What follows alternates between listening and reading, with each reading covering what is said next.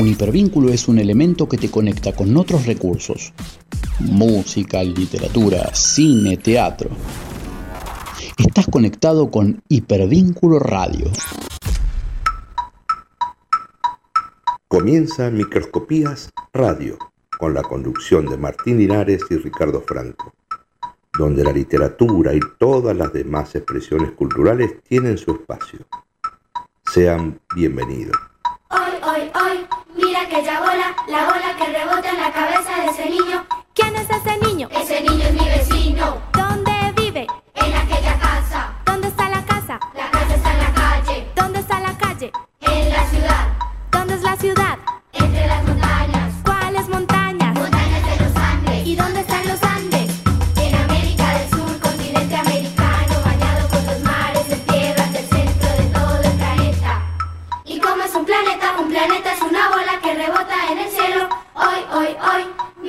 Ya bola, la bola que rebota en la cabeza de ese niño. ¿Quién es ese niño? Ese niño es mi vecino.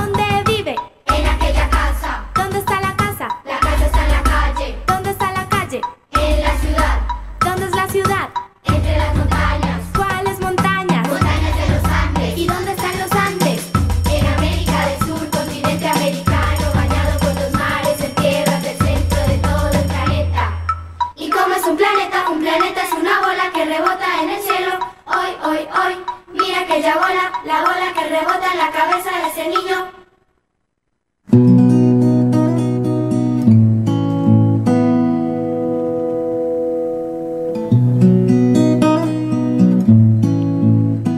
Hola, ¿qué tal? Muy buenas noches. Bienvenidos todos al nonagésimo programa de Microscopías Radio. ¿Cómo está, don Ricardo Franco? Muy buenas noches, Martín Linares, queridos oyentes, micróscopos del otro lado del parlantito. Noche fría, Martín, ¿para qué negarlo? Noche fría. Exacto. Programa número 90. 90, sí, señor. Hoy se nos 90. acaba el- el- la serie de bingo. Después, de ahora en adelante, ¿qué haremos? ¿Se acuerda el video de los, de los folios que tenía? El video, claro. Bueno, hoy sí, estamos sí. llegando al 90, que en ese momento decía, tendré que abrir otro folio. Qué bárbaro. Este, hoy estamos llegando al 90. Muy bien, Qué muy bárbaro. bueno. La- la- el agradecimiento para todos ustedes porque de no ser por, por la recepción, por, por el, el amor que, que recibimos entre semanas, siempre comentándonos cosas Sí, que señor, pasaron, este, la verdad que no, o sea, no, no, no, no habría sustento. sino- No tendría sentido si no hay nadie del otro lado, es así. Exactamente. Esta compañía mutua. Y bueno, estamos acá, Martín. Este martes eh, 17 de mayo, si me permite, Sí, señor. le vamos a dedicar el programa a mi hermana que hoy está cumpliendo años. Muy bien, felicidades. Así que, Laura, Felicidades, Laura. Un Muy beso bien. enorme, este, ya nos vamos a juntar. Está complicada con el censo de mañana, así Mm. que, bueno. Le toca ser Eh, censista. sí, después le voy a contar, Bueno, después le voy a Me contar. parece muy bien. Bueno, es lindo que tengamos esta posibilidad nuevamente de mm, ratificarnos y de contar eh, las cosas que nos pasan. Eh, estaba hablando con un amigo eh, el día de ayer también y llegamos a la conclusión de que probablemente Sí. eh, sea el más libre de los censos, porque se va a poder hablar de otras cosas, incluso las cuestiones de, que tienen que ver con el género. ¿Sí? Total. Entonces, este, está, está bueno, ¿no? Como para saber Sí, señor. más Sí, en señor. profundidad quiénes somos y Eh, a dónde apuntamos. No deja de ser probabilidad y estadística esto, y, Mm. y son meros datos, si quiere, eh, de un modo este, aproximado a lo que somos realmente como país. Pero me llamó la atención la baja cantidad de personas que hicieron el censo digital. Ah, mire usted. Hablaban del 30%. Ah. Ah, lo escuché esto ayer. Ajá. Para mí van a ser más de 80%. Es que- este, y con- lo que con pasa- el- pero bueno. Es que la conectividad no nos alcanza a todos por igual también. Sí, ¿no? sí, pero se está dando de este modo. Yo Mm. pensé que iba a ser mm, este, diferente la- la recepción del pueblo, pero bueno, Puede ser. este, elegirán contestar preguntas. Sí, bueno, y son, No sé. son cosas que, que a lo largo de, de- de que a medida que vaya pasando el tiempo empezaremos a conocer y a buscarle alternativas, ¿no? Porque este, m- mucha gente le tiene miedo, incluso lo hablábamos, ¿no? Son, habemos muchos analfabetos digitales. No, ni hablar, Sí, ni hablar. Sí, este, sí, y, sí, y la conectividad no es la misma para todos. Se Entonces, supone, claro, es, es verdad. bravo, Eso es verdad, bravo. el país es muy grande. grande, eh, pero bueno, eh, nada, se verán los resultados este, Va a haber, escuché que va a haber una pequeña boca de urna en cuanto a cantidades posibles que seremos de, de habitantes. Bueno. Pero los primeros bien. datos van a ir apareciendo de A acá. partir de las 18, como dice Sí. Bueno, sí, sí. dígame una cosa. eh, entonces, si está eh, tan grande el país, si A usted va hacia el litoral, ¿qué se va a encontrar? O si se va hacia el Gran Chaco, ¿qué se va a encontrar? Eh, ¿Chaqueños? O si se va hacia la hermosa Bariloche, allá en Río Negro, ¿qué se va a encontrar? Eh, O si se personas va a Mar del Plata, no, a Mar del Plata, no, a La Plata, ¿qué con- se puede encontrar? Con frío hoy en la noche. Bosques, señor, bosques. Ah, Nuestro país bosque, está bosque, me está repleto de hablando. bosques. Sí, señor. Sí, señor. Y entonces, Mm, bueno, ese es el tema que Ahí nos está. circunda, no- nos rodea esta semana. Vamos a intentar atravesar el bosque de alguna manera, este, aportándole miradas diferentes de, de todos los, los amigos que conformamos el programa. ¿Qué me iba a decir? no, Lobo, ¿estás? A ver. Bueno, No, no se escucho, escucha no escucho nada. nada, así no escucho nada. Más tranquilo. Este, se debe estar abrigando quizás. Uy, es- se escuchó de fondo. Un lobo. Saludos la gente de Radio Infoama, gracias por estar ahí. Ah, qué mano, bueno. eh. Buena sí, onda. sí, sí, sí, Bien, mucho en- cariño. Entonces, este, el bosque. El Ah, bosque Había alguien que, que decía por ahí que eh, una de las, de las cosas este, que temía y jugaba no era a golpear la puerta. Y el miedo era que alguien respondiera alguna vez. Ahora le pasó, ¿eh? Ni hablar. ¿Recuerda aquel Sí. viejo adagio que decía. Este, si un árbol se cae en el bosque y no hay nadie, nadie para escucharlo, ¿Hace ruido? ¿Hace ruido? Mm, ¿tenemos alguna respuesta con esto? mm, no lo sé. El bosque esconde duendes, hadas, Mm. eh, personajes ¿Chinas? Maléficos. Ah, el bosque de la China, de la China, dice ¿se usted. Upa, upa. Este, lobos están escondidos en los bosques, las caperucitas van, van cruzándolo con canastas. Yo creo que las caperucitas cada vez tienen menos miedo, le digo. ¿eh? Este, ya van a enfrentar al lobo, a la abuela. Eh, posible, Sí. lógico, lógico. Bien. Fue, fue cambiando eso. Pero siempre alrededor del bosque. El bosque no, nos gusta, nos gusta que la, nos cobija, nos ampara, nos protege de, de sol, del viento. A ver, ¿Cómo lo ve? hay, hay muchas formas de bosque. Eso A ver. vamos a, vamos a ir Bien, hablándolo. bien. ¿no? Pero, Diferentes árboles, dice usted. eh, diferentes tipos de bosques también. Bien. Pero una, una de las cosas que, mm, este, que, que me llamó mucho la atención y, y al decir de un par de filósofos suena este, todavía más impactante es que Sí, eh, en, en cualquier otro lugar de la Tierra, Ajá. salvo en los bosques, sí. este, los, los árboles eh, tienen la luz que merecen. En el bosque tienen que pelear por ella. Ah, Mm. muy bien. Entonces, sí. por eso Sí. la, gran altura ¿no? que obtienen los Para árboles. separarse del resto y Exacto. tomar este y hacer la fotosíntesis y todo. Exactamente. Sí, Entonces, señor. tiene que ver mucho con Ah, nosotros, hay- hay ¿no? una Vivir en sociedad. Y al vivir en sociedad necesitamos ese destaque que de todas formas nos va a dejar parejitos con los demás por ahí. Total. Total. Hay, hay cierta simbiosis con, con, los humanos. Hay algo también, creo que son en las coníferas que largan e- esas. Este, Resina. no, no, no, no. Ah, Como esos eh, frutitos, Sí, no sé cómo se llaman, sí, ¿eh? sí, si son hojas o, o qué son, que empiezan como a generar que no crezca el, el pasto Exacto. alrededor para tomar los Exacto. nutrientes. Para que Bueno, no robe. el- está esa competencia, ¿no? Exacto. Muy bien. Eh, supervivencia, ¿será? Y No sé, seguramente. No sé, el más apto. Así que bueno, el bosque es el tema del día, Sí, el señor. tema complejo, ¿eh? Nos, Sí, ha, nos ha hecho mover bastante, Sí. nos ha hecho investigar bastante. Sí. Así que bueno, si quieres saber de qué se trata, Programa gordito tenemos hoy, estamos todos. Tenemos a Iliana, Marisol y. Marcelo Sandón, claro, sí, está completo. vamos, vamos por ahí. Vamos a traer una voz este, que viene de otro. Ya tenemos la grilla, ahí ¿eh? está. estamos recorriendo la grilla. de otro paraje boscoso. Vamos a, a traerla. Ahí ya, mirá, uh, ¿qué pasa? Esto pasa, a ver, a ver, vamos a ver si lo podemos arreglar ahí. A ver, si se escucha mejor, si nos dicen, les agradezco. Gracias por, por Porque se está avisar, escuchando Leticia. un poquito Sí. cortado, dice. Así Bien, que vamos a hacer un, cambio, a ver si, si logramos que, que funcione mejor en, la aplicación de YouTube. Sí, señor. Así que bueno, si le parece, vamos vistiendo el programa. Volvemos en un ratito Gracias y empezamos a avisar. hablar, empezamos a hablar de los Vamos, bosques. vamos, hoja por hoja, ¿eh? Sí, sí, sí, sí.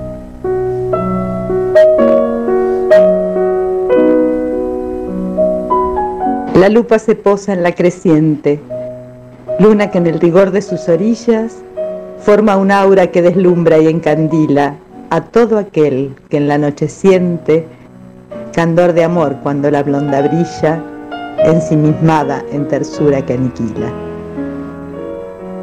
Lupa creciente en microscopías radio.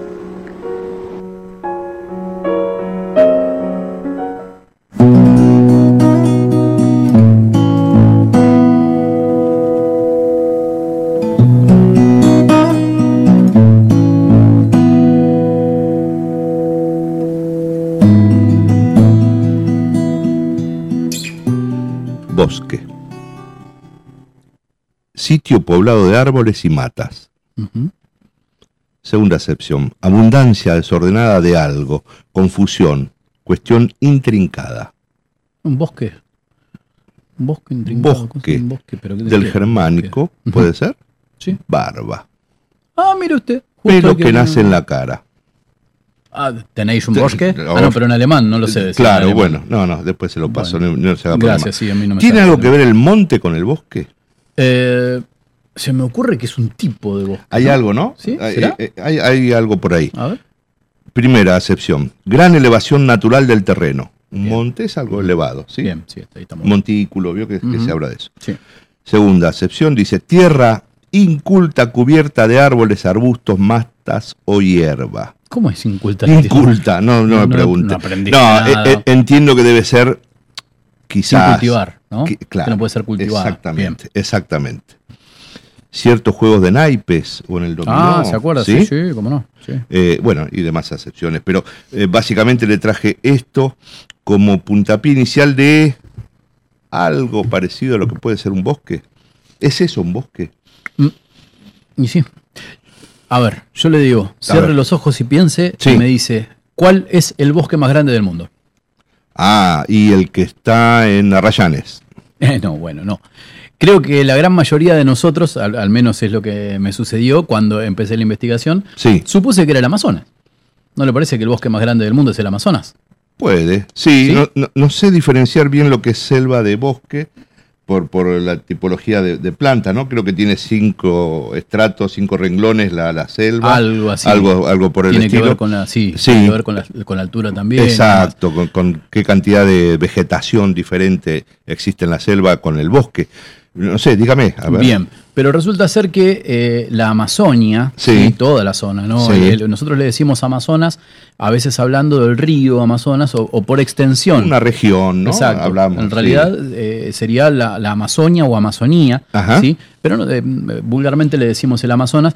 Es, eh, comprende, mire, Bolivia, Brasil, Colombia, Ecuador, Guyana, Perú, Surinam, Venezuela y la Guayana francesa. Opa, ¿sí? opa. Es todo el territorio que comprende. Y es más, hay gente que eh, sigue pensando que, por ejemplo, el impenetrable de Chaco es parte de la Amazonía. ¿sí? Ok. Entonces que en realidad un no... desprendimiento, un. Exacto, sí, porque vio que cuando- Resabio, por ejemplo- como sucede con la cordillera, con otros. Claro, se me ¿no? ocurría el sistema de Tandilla. Es- vio que ah, a medida que uno va bueno, avanzando van apareciendo. Bueno, eh, es, eh, fue declarada, bueno, la Amazonía una de las siete maravillas del mundo. Sí. Pero le cuento. Eh, esta selva, eh, lo, lo que sí tiene es el, es el bosque tropical más grande del mundo. Eso no lo hace ahí el va. bosque más grande del mundo. Ahí va. 7 millones de kilómetros cuadrados. 7 millones de kilómetros cuadrados. Se le dice, se le reconoce como el, eh, el pulmón No, del no, mundo. No me entra en la cabeza la cantidad de metros es cuadrados. grande de verdad, no es un Googleplex, Sí, señor. pero es Sí, grandote, señor, grandote. Señor. Eh, dice que la- el título de El pulmón del planeta, que se le fue otorgado, Sí. no, es calos- no es casualidad porque tiene un equilibrio climático que tiene que ver con los ingresos y salidas de dióxido de carbono y oxígeno. Hay un equilibrio natural que hace que eh, esto eh, repercuta en el resto del ambiente y hay una, digamos, un equilibrio que genera todo esto. Esto gracias al hombre que lo protege, ¿no? No vendría siendo el caso. Ay, ay, ay. no vendría siendo el caso. Pero bueno, justamente la destrucción de la selva este, se cuenta eh, que es lo- eh, justamente lo que está haciendo que haya un déficit en la cantidad de oxígeno por sobre la cantidad de dióxido de carbono que ahora este, digamos, este, está generando como un, bueno, un desequilibrio. Claro, un ¿sí? desbalance. Un desbalance, exactamente. Ahí está. eh, Sí, Eh, sí. Y entonces, algo que le puedo contar de esto es que hay, eh, hay anomalías de temperatura eh, natural en, en la Amazonia, Perfecto. pero que están en sincronía con los periodos secos de otros lugares. Entonces, Ah, está muy cuando bien. hay, Está muy o bien. sea, balancea, Sí, la Amazonia sí. funciona como esto, eh, como una suerte de balance, ¿sí? Sí. Para en los periodos donde hay más sequía, Generamos mayor humedad. genera una Sí, humedad mayor sí, sí, exactamente perfecto. y esto hace que haya un equilibrio prácticamente global porque es uno de los pulmones más grandes. Sí, señor. Ahora, A ver. Sabemos un poquito del Amazonas y de, lo, de cómo lo estamos descuartizando. Usted bien Sí, señor. decía, lamentablemente, todo lo que está sucediendo este, gracias a, a la tala indiscriminada, Exacto, a bueno, la utilización de, de recursos no renovables y un montón de cosas que ya tenemos en la cabeza. Totalmente. Pero usted sabe, le vuelvo a preguntar, ¿cuál es el bosque más grande del mundo? Eh, mm, el Peralta Ramos, el que está cerca No del- sería- de La Plata. No sería el caso. A ver. La taiga. ¿Había escuchado alguna vez La hablar de taiga. la taiga? La vieja taiga. No, no, no, la- no, la Porque, tengo, no la tengo. O sea, siendo el bosque eh, más grande del mundo, Sí. deberíamos tener algún conocimiento más natural, ¿no es cierto? Que, Más- que por lo menos haberlo escuchado, ¿no? Bueno, Este, yo- tenerlo de nombre. Debe estar en la parte nórdica. Bueno, le cuento. La taiga viene del ruso, vaya a saber cómo se lee esto, supongamos que es taiga, este, que significa todo territorio inhabitado, cubierto de vastos bosques Bien. o espesura de bosque. Todo eso en la palabra taiga. ¿eh? O sea, no, Ah, es, Correcto. cortito, correcto. bien, muchacho. Bien, bien. O bosque boreal. ¿sí? Ok, Ahora sí lo tenemos un poquito más.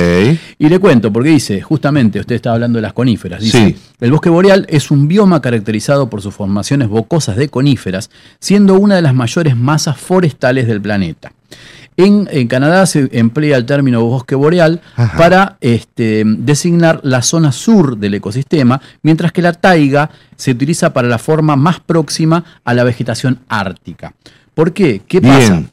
Eh, porque eh, a diferencia del bosque tropical, Sí. como es eh, en la Hablábamos Amazonía, de la Amazonia, sí. Exactamente. Estos son bosques que si bien son frondosos en árboles, Sí. eh, tienen una vegetación que es este, como más tacaña, ¿vio? Este, A ver. eh, De, de lo que hablaba. Este, justamente Con- está- Gasta poco, dice usted. Claro, gasolera. Tiene eh, temperatura, es- está ubicada en lugares con unas temperaturas muy bajas, ultra Bien, bajas. perfecto. ¿sí? Sí, señor. La temperatura media en verano puede alcanzar los 19 grados dentro del bosque. ¿eh? Usted imagínase el, eh, en la Sí. Amazonia, Sí, sí, que estamos hablando de los 45, 48 Ujú, grados de temperatura. a la sombra. Bueno, exacto. En, eh, en pleno verano, entonces, en la taiga, 19 grados en verano. Y en invierno, ¿quiere arriesgar alguna cifra? 5 Mm, grados. Menos 30 grados. Mamá. ¿Vio cuando se habla de las estepas de Siberia y todo eso? Y de cómo se escapaban en trineo, como a, a lo.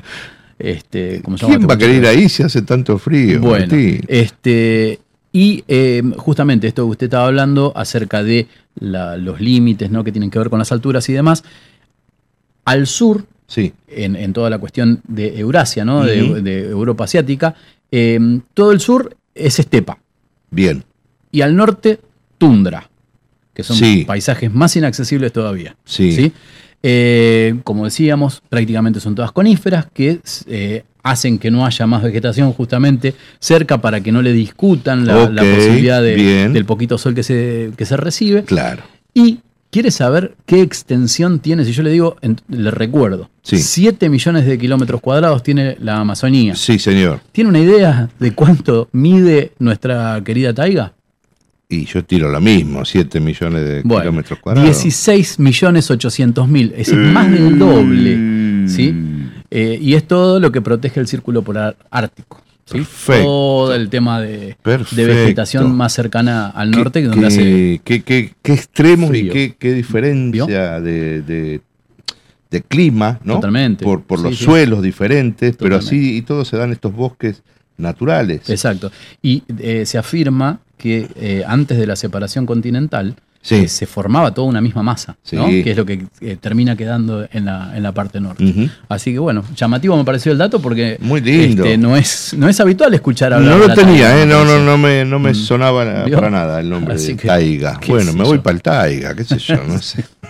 No, ahí va a tener que tomarse un vodka chiquito, aunque Sí, sea sí, sí, Claro. y, y unos guantecitos mágicos de porque eso. complicado. si no. Exactamente. Así Eh, bueno, eh, ¿me quiere llevar en caballo para algún lado? yo diría, mire, este, eh, lo podemos llevar, como diría Peabody Sherman, Sí, a ver. no, no me pregunte dónde, sino cuándo, mijo. Bien, Este, así que si le parece, vamos a 1973 bien. y nos mudamos del frío al calor cubano, ¿le Ujú, parece? ¿Sí? Con los ahijados. Vamos ahí. A caballo pa'l monte.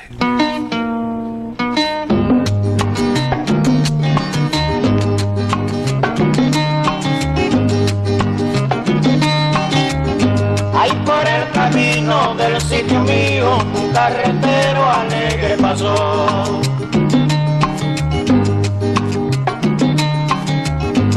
Por el camino del sitio mío un carretero alegre pasó.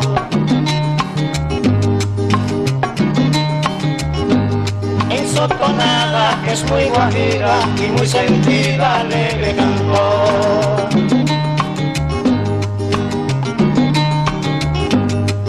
Su que es muy guajira y muy sentida alegre cantó.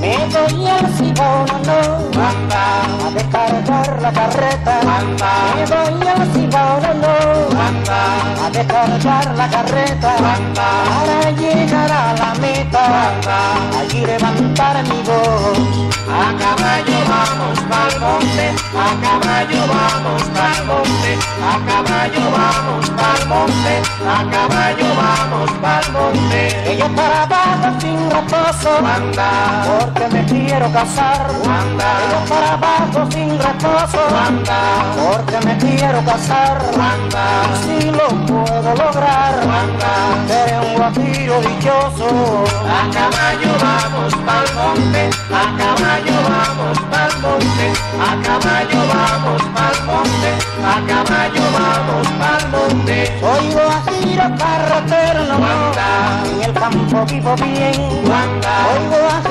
carretero, anda, en el campo vivo bien. Porque el campo es el Edén, más lindo del mundo entero. A caballo vamos pa'l monte, a caballo vamos pa'l monte, a caballo vamos pa'l monte, a caballo vamos pa'l monte.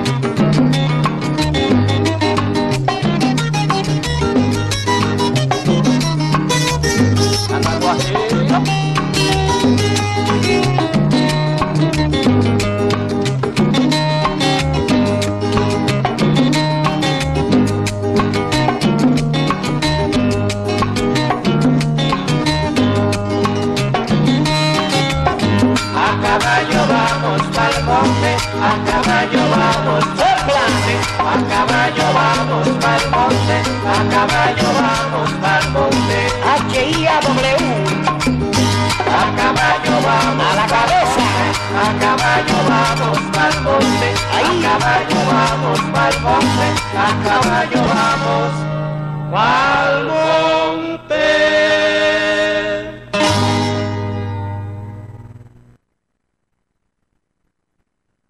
It's winter fall, Microscopías Radio. gleaming, Microscopías Radio. Microscopías Radio. El cosmos en tu oído. Am I dreaming?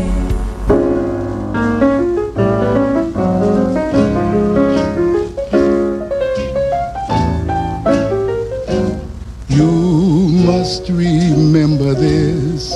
A kiss is still a kiss. A sigh is just a sigh. Iliana Andrea Gómez Gavinoser nos trae todo el mundo del cine, de las artes audiovisuales y claro está, también de la animación. Bajemos las luces, que comienza esta película. Luz, cámara, acción.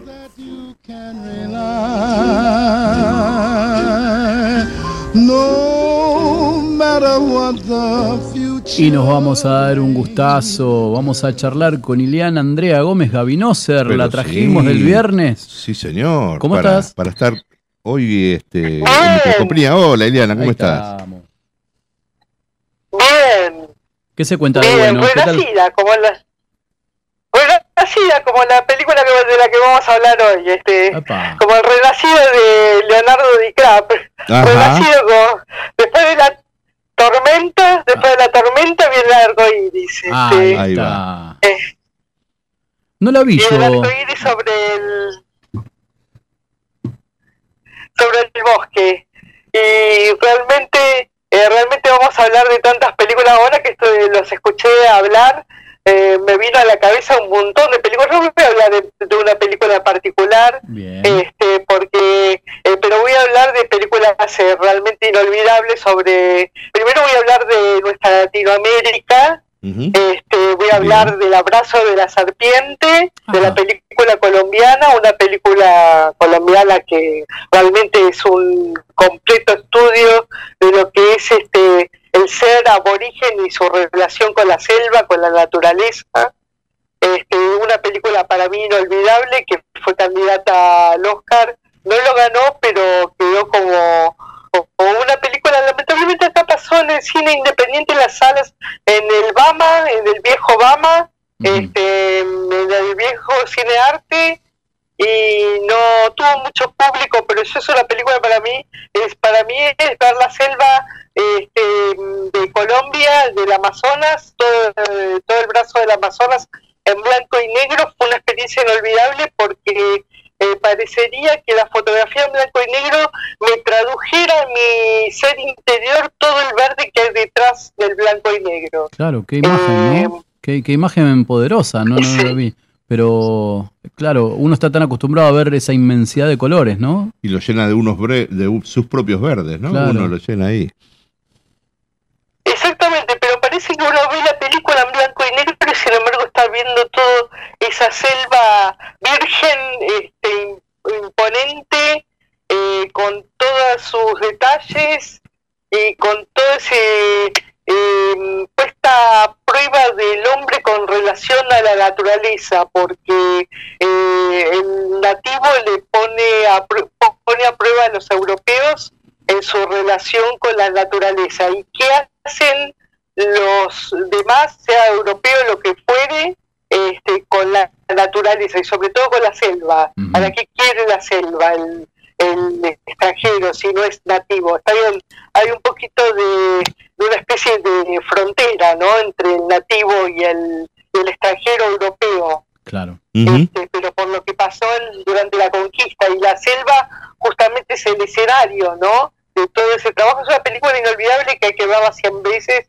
Yo la recomiendo a la audiencia, está en Netflix, está Ah, hace mira. tiempo desde que se estrenó en Netflix y realmente fue candidata al Oscar por mejor película extranjera, no lo ganó, pero eh, realmente es una película eh, realmente impresionante para pensar, es una de mis películas favoritas este eh, eh, que, que yo recomiendo mucho a la audiencia. Y otra película sobre la a- jungla, a- antes de ir a otro lado, recordanos el nombre que a mí no me quedó. sí, El abrazo de la serpiente. El abrazo de la Me serpiente. la debo, El ¿eh? No la tengo esa. Sí, Bien. sí. Eh, que está bilingüe, bilingüe, está, eh, está hablada en tupí guaraní y en castellano. Ah, Mira qué interesante. Mira Muy qué bien. bien. Trilingüe. Bien. Muy bien.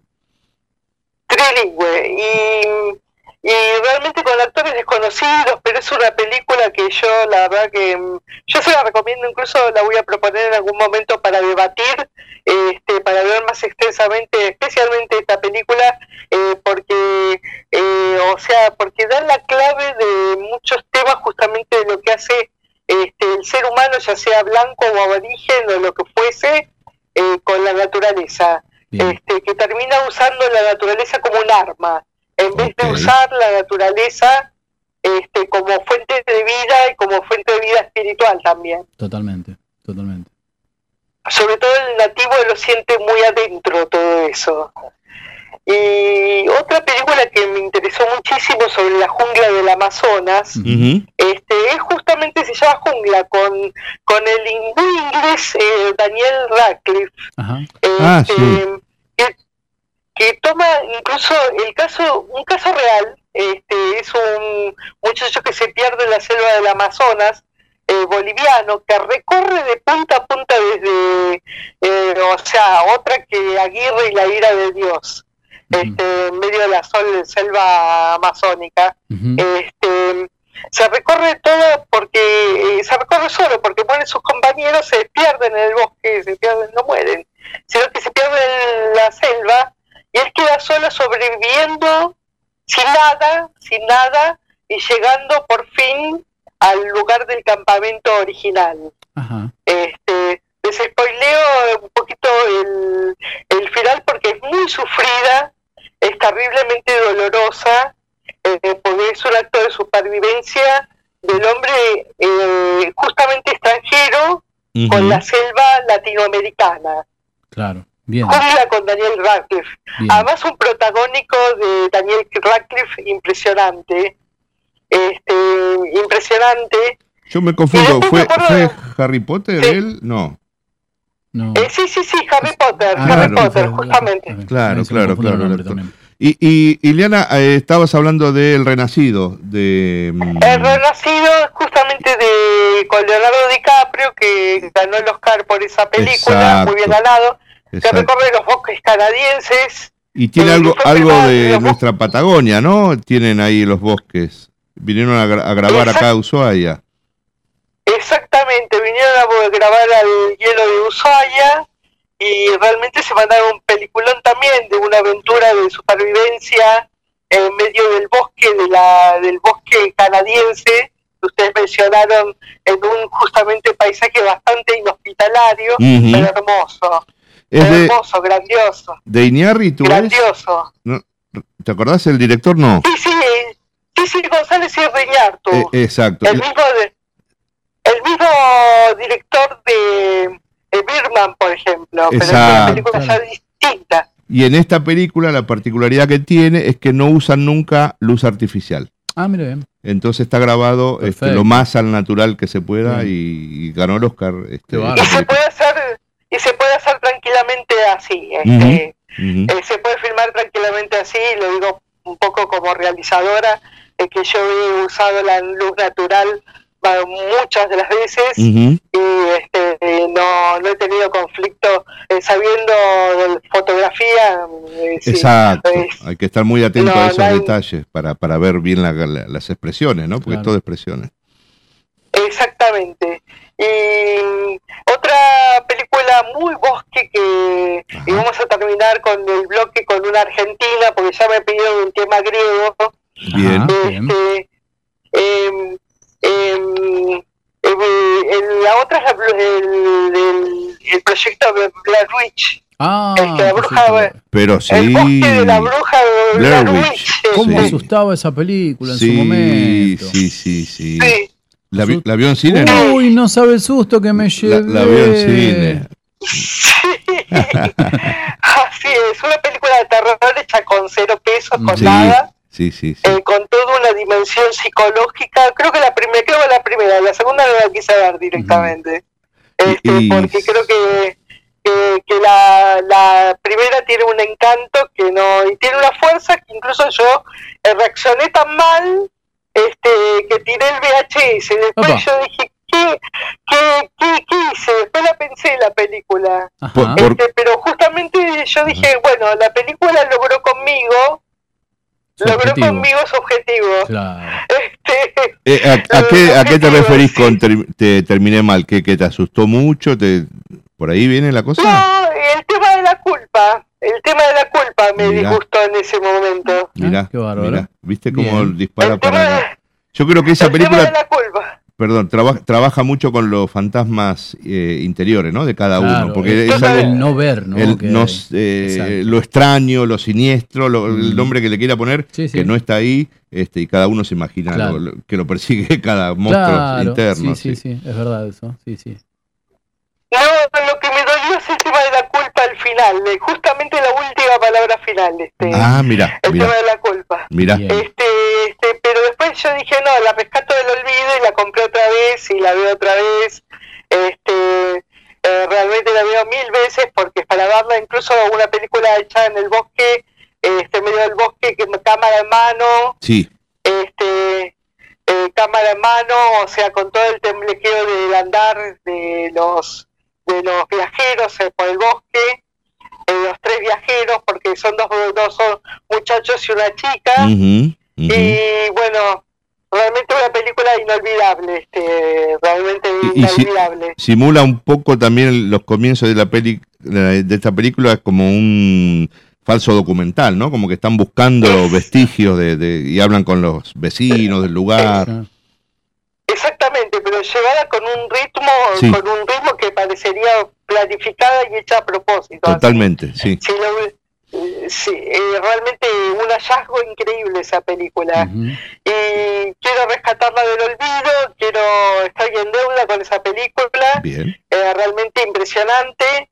Este, eh, y bueno, es un paisaje bos- boscoso totalmente, se mete en el bosque norteamericano, Ujú. este porque bueno Estados Unidos tiene unos grandes bosques tiene unos parques nacionales que yo, son Yellowstone y Ujú. Yosemite y yo les recomiendo las fotografías de Ansel Adams del fotógrafo Ansel Adams sobre esos parques increíbles que tiene Estados Unidos eh, bien boscosos eh, y para volver a la Argentina para ser Sí. bueno ¿qué- eh, ahora vamos a hablar un poquitito de la cinematografía infantil en los bosques. Ah. Este, eh, pero que- no quiero dejar el bloque de adultos, de cine para adultos, sin hablar de Laura de Bielinsky. Ah, Laura De Laura. Bien, sí, De sí, Laura sí, de Laura. Sí, sí. Eh, real- realmente es una película justamente filmada en el- los bosques de la Patagonia, donde se interna un taxidermista, este, un taxidermista en busca de, de- en una vacación que se vuelve una pesadilla y que el bosque encierra todos los misterios, ¿no? Tal cual. Eh, tiene toda la cosa mágica que tiene las películas fantásticas sobre el bosque. Exacto. Este, el misterio del lugar ignoto donde él busca un personaje que es el supuesto marido de una chica que encuentra ahí, que es Dolores Fonsi, y bueno, hay una serie de aventuras y de peripecias que hace de la película de Bielinsky, la película, un peliculón para Muy mí. película. Para mí Nueve Reinas y, y- y las dos películas que hizo Bielinsky, lamentablemente fallecido muy Mm. tempranamente. Sí. Él recibió el Cóndor de Plata por el Aura y a los dos días murió en Brasil. Sí. Ha sido una cosa muy, muy triste, muy loca. Mm. Este, y, Bueno, yo Bueno. debo decir que el Eh, Aura no me gustó. Bien, La verdad. ah, bien. Yo, eh, o sea, me, me- me pareció excesivamente largos algunos momentos. Sí, me El gustaba. clima, la- el clima es era un poco, era- sí, cansino. debo si decirlo, quiere. ¿no? Sí, no, no, no, es total, como- total. la vimos y fue para mí fue un esfuerzo terminar la película, Bien, sinceramente. bueno, eh, bueno, pero bueno. yo que de Hay gustos Claro, exactamente. y exacto. por ahí no era la película para usted. Sí. Exacto. Y más después de un Sí, día sí. arduo de trabajo, probablemente también tuvo bastante que ver eso, sí. sí.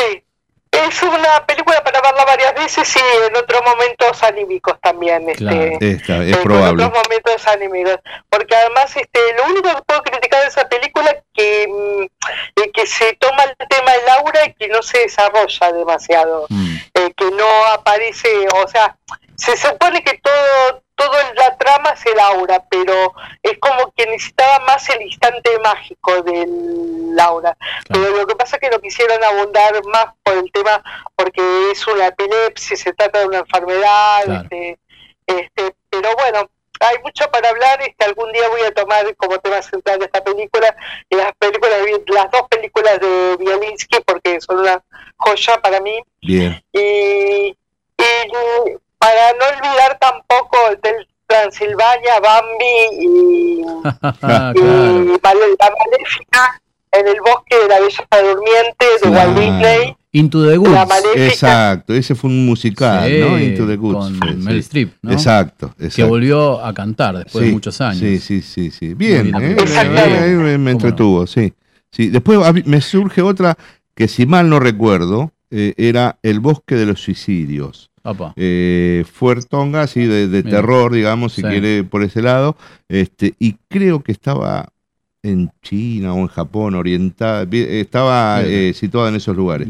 Que se supone, lo voy a buscar para el jueves, ¿eh? Bueno, E- ese bosque es conocido por la cantidad de gente que se va a suicidar. Usted, entonces no vaya al bosque de la China porque por ahí- No, no, no, no, no. Me vino a la mente ese, ese- ese recuerdo de esa película. Muy bien. Y algo Y más. también para, Sí, para cerrar un poco el bloque de cine, este, hablar de, de, de algunas películas españolas mencionadas, después ya vamos a hablar con más detalle. bien. El bosque animado, este, el laberinto del fauno, que Sí. ya hablamos el año pasado del laberinto del fauno, este, realmente Peliculón. peliculones Sí. increíbles, increíbles de una profundidad este, eh, creadora, o sea, tomando el bosque como fuente de inspiración. Eh, ni que hablar de las películas fantásticas y de terror sobre el bosque, La Bruja, este, Sí, sí, eh, genial, genial esa peli. Sí. y tantas otras, Em, y tantas otras este, La aldea. eh, La películas. aldea. Sí, exactamente. Que- Eh, que- bueno, eh, sí. hay un sinfín de películas sobre el Sí. bosque. El bosque sigue siendo protagonista Mm. eh, del cine. Ujú. Este, hay un lugar muy preponderante del bosque, eh, del lugar mi- eh, mistérico, misterioso. El bo- como usted dijera, del bosque Caperucita, de Blancanieves. eh, Ujú. eh, pero que ya, ha sido, eh, ya, ha sido llevado al cine varias veces, al dibujo animado, Mm. y, o sea que ha recorrido eh, bastantes aspectos de la cinematografía. Ajá, muy bien. Bien, Y bueno, bien. entre mí, un pequeño tip impresionante, pero seguramente Ricardo me va a completar con la Sí. mitología griega, que me, eh, me va a completar. Este, yo nada más que voy a presentar un poquito el temita. Dale. En Grecia, eh, hablando del bosque animado, este, según los según esta película española, porque el título es hermoso, este, justamente los eh, eh, los árboles tenían, eran deidades, o sea que el, el árbol era una vida, era un espíritu. Esta- las ninfas, las dríadas y las amadríadas, Ujú. eh, amadriadas con H, Ujú. amadríadas sería en griego, este, eran deidades del bosque y en especial del roble, porque usted sabe que los bosques griegos son muy lindos, este, so- son muy hermosos, y tienen sin fin de, de personajes que pueblan ese campo griego y esa y ese bosque, sobre todo la- sobre todo las ninfas son deidades que son los árboles, que son los, los espíritus de los árboles. Ah, las ninfas son. Ah, qué interesante eso. No, no, no. no Y las ninfas Sí, las ninfas llamadas tríadas y amadríadas, porque hay ninfas marinas, claro. Hay espíritus marinos. Este, y generalmente, y generalmente esas ninfas del bosque están asociadas con el roble, Ah, eh, con el árbol del roble, Claro, eh, generalmente. qué interesante. Y bueno, y, y hay muchos eh, mitos alrededor de las ninfas eh, dríadas y amadríadas, eh, pero generalmente son de- de los espíritus de los árboles. Bien. Este, o sea que eh, si uno corta el árbol, piénselo 30 veces porque está cortando un espíritu. Y lo mismo pasa con, los bosques celtas, Claro. con los bosques de los druidas. Este, los elfos, los duendes, tienen su casa, las hadas tienen su casa en los árboles, en el bosque. Se habla que Es son como los, los protectores, ¿no? Del bosque. Exactamente, es el lugar del encuentro de Walpurgis, de la noche de San Juan, de, Ujú. de Halloween, este, el bosque es el misterio, el, la bo- el bosque es la magia, este, la magia de los druidas, de los magos, este, este, está todo en el bosque. Qué bien. Y con esto cierra. Bien. ¿Me, me, me permite una infidencia, Ileana, que me ¿Cómo encantaría no? compartir con la audiencia? ¿Puedo? ¿Cómo no? Eh, eh, Sí, hoy, sí. hoy por la tarde Ileana me dijo que no tenía un tema en particular para tratar, entonces que no sabía si, si eh, iba a estar en condiciones. ¿Podría hablarme dos horas más de, de los bosques, Ileana? La verdad, impresionante. Muy bien, es la gran muy bien. diferencia entre conocer y buscar conocimiento, ¿no? Así Claro. que, qué bueno. Muchísimas gracias por, por esto de, No, de por favor. estar- siempre, siempre eh, con buena predisposición y decir, no, no, es, es que en realidad no me salía la bolilla, profe, pero cuando dije las primeras dos letras, Ya me acordé de todo el resto de la lección. ahí. Muy bien, muy bien. Bueno, muchísimas gracias, feliz de compartir este rato con ustedes y con la audiencia de Hipervínculo Radio. Así que por muchas microscopías, porque está eh, súper, eh, eh, está está súper el programa. Muy bien. Así que este, realmente internémonos en el bosque y busquemos la magia. Ahí, Ahí está, me Vamos encantó, me encantó. Vamos por Muchísimas ahí. gracias. Muchas gracias, Sile. Sile. Un beso grande. Bueno, buenas noches. Buenas Bueno. noches. Hasta luego. Se puede hablar con, con la gente que, que tenemos a mano, Sí. podemos hablar tanto de tantas cosas y, y- y tanto en tanto nos iluminan, ¿no? Hay un montón de cosas que no que uno no conoce y, estas charlas nos Eh, y, y es genial ese intercambio, a mí me, me enriquece mucho, ¿no? De, totalmente. de las miradas, la- los conceptos distintos, los enfoques, que uno puede tener su, su, su, su pedacito de verdad si quiere y cuando otro eh, esgrime otra, otro Total. punto de vista dice, ah, puede ser por acá, puede ser por allá. Total, totalmente. Es así, es- Totalmente. es todo suma para mí. Permítame el recuerdo este, para la suegra que no, no llegué a conocer, Ajá. eh, porque hoy hubiera sido el cumpleaños número 81 de Gloria. Muy ¿sí? bien. Entonces, este, que valga el besito a la distancia. Sí, señor. Este, y justamente Marita hablaba del proyecto Blair Witch, ¿no? Es también. Y después tenemos acá a Mónica González, que grande, dice una película increíble. Sí. Al filo del peligro, con Anthony Hopkins y Alec Baldwin. Upa. Dos amigos, entre comillas, Upa. amigos atrapados en un bosque. Mm, Upa. no, la la vi, tengo, ¿eh? no la tengo. No, Al no. filo del peligro, mire Bueno. Bueno, bien. eh, muchas recomendaciones para, Hay que mirar, hay que para mirar. cinéfilos. Sí, señor. Así que bueno, a ver, ¿dónde estamos? Ah, sí, señor, acá me encontré, mire. Pero no Em, se pierda, hombre. eh, me va a traer. Sí- siga las migajas que salimos del bosque. Ahí está, muy bien. Eh, como el hilo de Ariadna. De Vamos todavía. Sí, Eh, ¿Me trajo la poesía? Sí, hombre. Vamos sí, a sí, sí, vamos, vamos, vamos, vamos.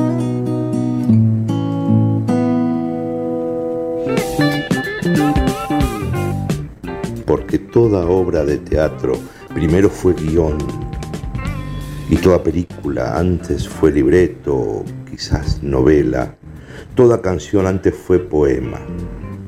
A partir de ahora queremos hacer foco en ese poema, previo a la canción. Con ustedes, letra y música. Todas las cosas tienen música hoy y cada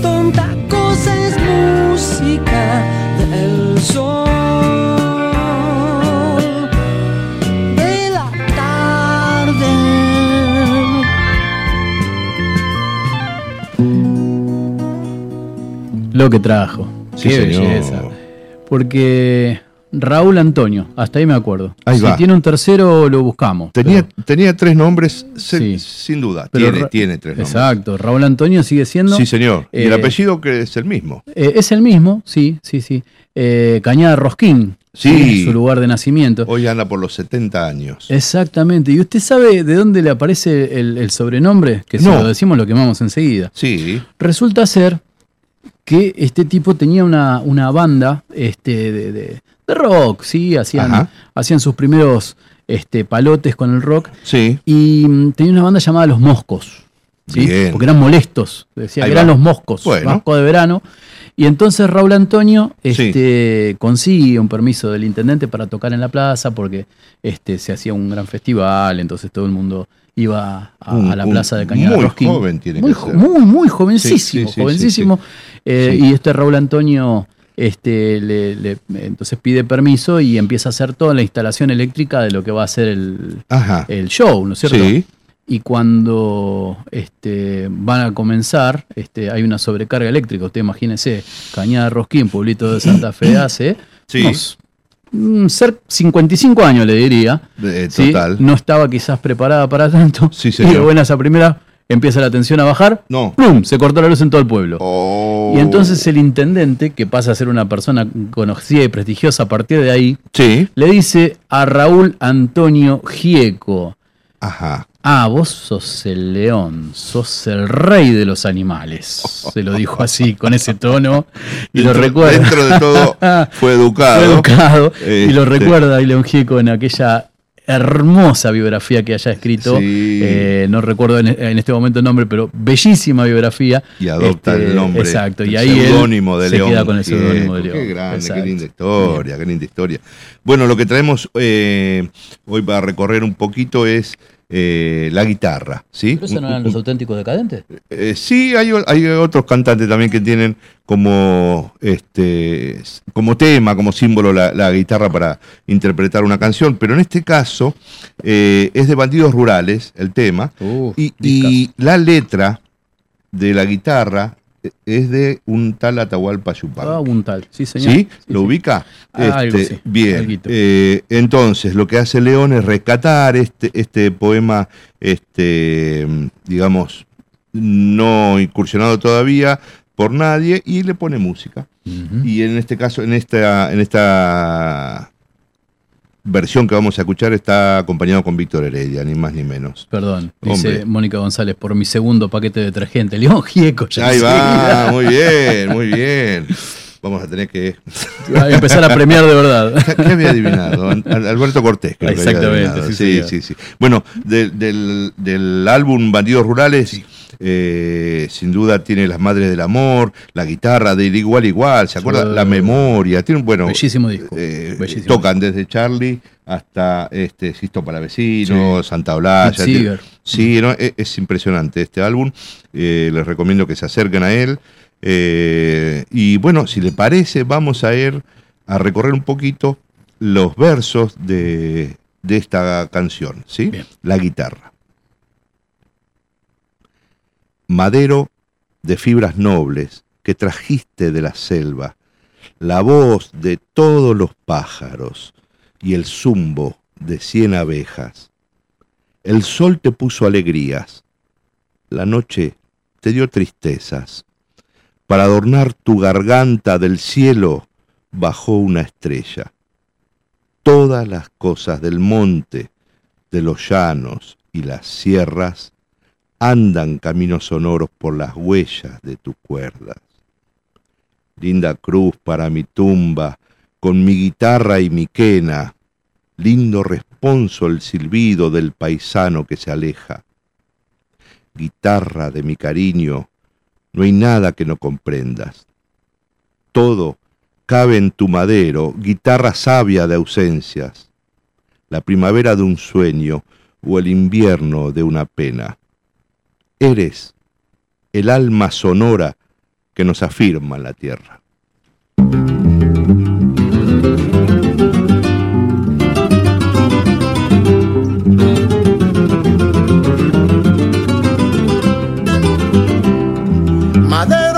Fibras nobles que trajiste de la selva, la voz de todos los pájaros y el zumbo de cien abejas. El sol te puso alegrías, la noche te dio tristezas, para adornar tu garganta del cielo bajó una estrella. Todas las cosas del monte, de los llanos y las sierras, andan caminos sonoros por la huella de tus cuerdas.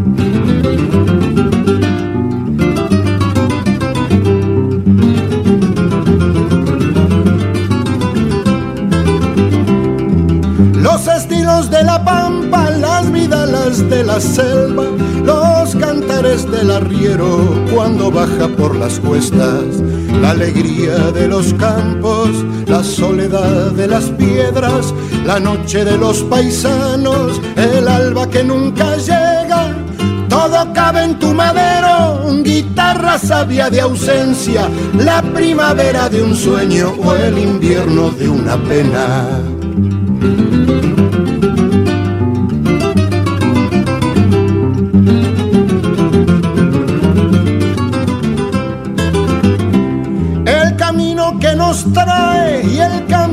Que nos lleva nos llena el alma de cosas que solo en ti se emparejan. Guitarra de noble fibra, te quiero porque en tus cuerdas mis paisanos van juntando la alegría con la pena. Ellos no gritan su canto, las canciones las conversan y un rumor de noche azul va despertando en tus cuerdas.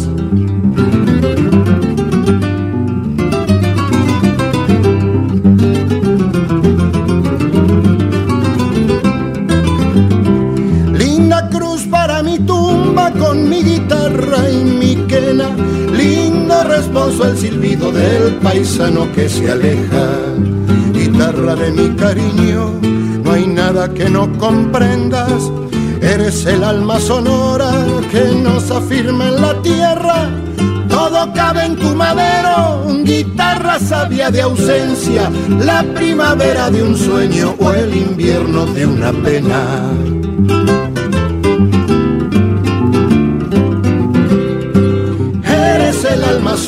Que nos afirma en la tierra.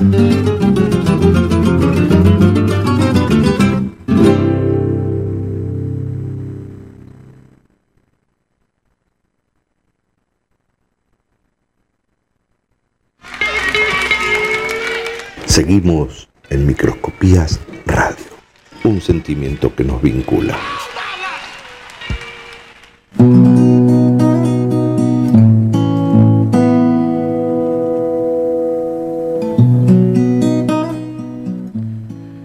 Bien, seguimos en Microscopías Radio y sí nos decía, Sí, mira, Mónica González nos decía, Sí. no sabía que esa letra era de Donata, con razón. Siempre me gustó tanto. Algún día tienen que traer guitarra, guitarra negra de otro monstruo, un monstruo uruguayo, Alfredo Citarrosa. Ah, en breve, en breve vamos sí, a hablar sí, algo de sí, ya va- Citarrosa. ya va a venir Sí, porque por acá. Sí, exacto, señor, claro. tenemos bastante para contar y cuestiones históricas que tienen que ver con él. ¿eh? Ahí Así va, que quédense siempre a mano que algo hay. señor. Y Rolando Ramondeta, siempre del otro lado de Bravo. De- Bravo, saludando. grande. Este, gente que, que a uno le hace bien. Bien. Hablando de gente que a uno le hace bien, Sí. vamos a solamente un punteíto. A ver. Este, el domingo, este próximo domingo, Sí, este, en la biblioteca de Ciudad Jardín, sí. se va a presentar Natalia Morón trayendo su ópera prima, ¿sí? Punto de partida. ok. A las 15 horas va a presentar su primer libro. Se lo recomiendo porque una forma de escribir, una persona bellísima aparte, ¿sí? La tuvimos, ¿se acuerda? Sí, El año sí, pasado, cuando fue que eh, ganó el, concurso de SADE, de SADE, exacto, el de que le SADE. permite la edición de este libro. Estuvimos Este, hablando, claro que sí. Exacto, así que están invitados este, para, para asistir. ¿En la biblioteca de acá? De Ciudad Jardín, Sí, exactamente, señor. sí. este, Eh, en la ¿horario? calle- eh, horarios a las 15 horas del domingo, un horario complicado. eso sí. Domingo, 15 Sí, horas, eh, eh, pero almuerce y sale rapidito. exactamente, antes de que lo, lo aplaque la siesta. Exacto, exacto. Total, ¿qué puede pasar? Puede llegar a jugar Boca Tigre en un rato. Ah, Más que eso, bueno. no se pierde Se mucho. pierde una final, Exactamente, no, es- no es problema. Así que Y eh, claro, y bueno, la dirección se la debo. No- la dirección es Boulevard Finca 6579. Es la segunda casa. La de acá, Mire, de exactamente. Del sí, Palomar, señor, sí, sí, sí. Así que bueno, este, Hermoso eso lugar. Para, para recordarlo. Eh, hubo una experiencia muy gratificante a la cual yo no pude asistir. Yo tampoco Este fin pude, de tu- sesta- tuve complicado. tuve Exacto, complicado, este fin de semana este, que organizó la Municipalidad de 3 de Febrero. experiencia eh, sábado. Exactamente, sí, eh, honrando un poquito a- a- al gran escritor que fuera eh, don Ernesto, entonces se utilizaron un par de sedes y sobre todo en la calle Alpacatal. Sí. Este, se presentaron cuestiones de todo tipo. Este, estuvo nuestra María Fernanda Massimiani, Sí, por ejemplo, iba- estuvo Eduardo. hacer un taller. sí. Exacto, estuvo Eduardo Vázquez, con quien Sí, hablamos el- sí, la vez pasada sí, con su tocando estrella también, sí, mochilera. Exacto. Eh, y hubo un montón de gente que se acercó. Eh, lo significativo de esto es no perder, digamos, la, la cercanía con, todos aquellos que, que han formado caminos y nos han, este, digamos, formado a nosotros como lectores y demás. Así que bueno, esto Por de la experiencia sábado es muy, muy loable de resaltar. Y también me gustaría comentar que en el ciclo que tiene SADE 3 de febrero en Hipervínculo Radio, que sale todos los días viernes, Bien. se, está haciendo, se están haciendo distintos homenajes a escritores eh, que han marcado con su pluma este, el andar 3 de febrero y realmente eh, uno aprende muchísimo con eso. Así que quien se quiera acercar a las eh, 17 horas los días viernes, realmente es una audición para no perderse. Bien, ¿Mm? agenden y no se los pierdan, que están- es muy interesante. Sí, señor. Así todo, tiene la, la revancha el sábado, ¿no es cierto? Sí, que, señor. que por Hipervínculo Radio es eh, sábado de superacción de, Sí, de repeticiones. Completito, sí, Sí, le, le quedó así, día de repeticiones, de Ahí va. refritos, pero va toda la programación. To- al- todo lo de la día. semana este, va eh, nuevamente al aire y ahí pueden este, aquellos que se lo perdieron o no pudieron eh, eh, en su momento en vivo este, recorrer de nuevo los programas y acercarse a mm, más que nada hipervínculo, ¿no? Exactamente.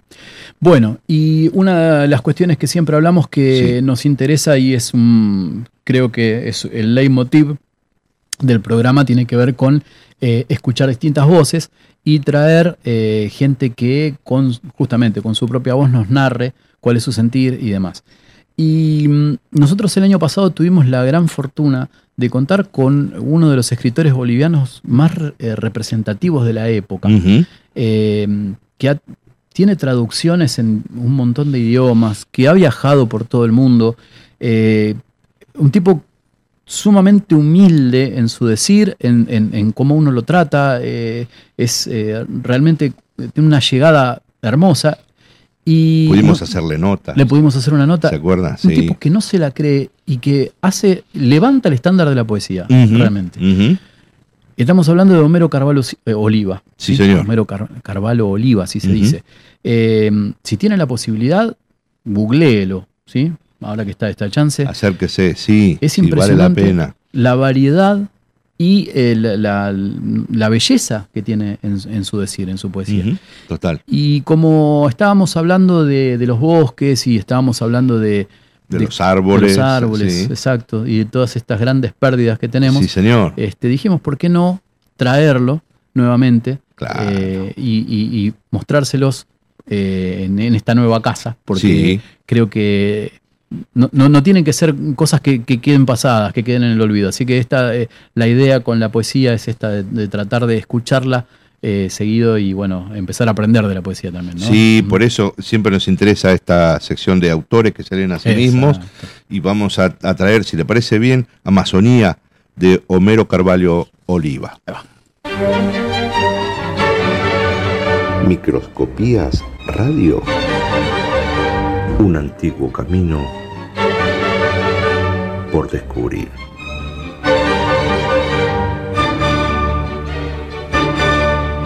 Mi nombre es Homero Carvalho Oliva, poeta boliviano, y hoy voy a leer un poema titulado Amazonía.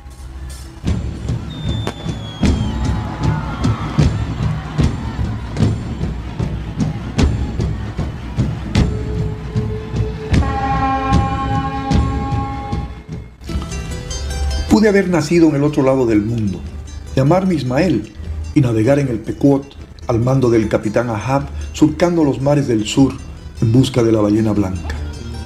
Mis padres quisieron que me llame Homero y que naciera en la Amazonía, sueño húmedo y milagro vegetal, donde los secretos están bajo las raíces de los altos árboles y desde el frutecido olor del cinini, del cayú, del motoyoé, del azaí y de la chachairú, se pueden sentir los sonidos de la creación, donde la selva es aún una página en blanco, en la que aparecen divinidades y animales insurrectos, donde los ríos son los viejos caminos de mi pueblo por los que transcurren sus míticas historias.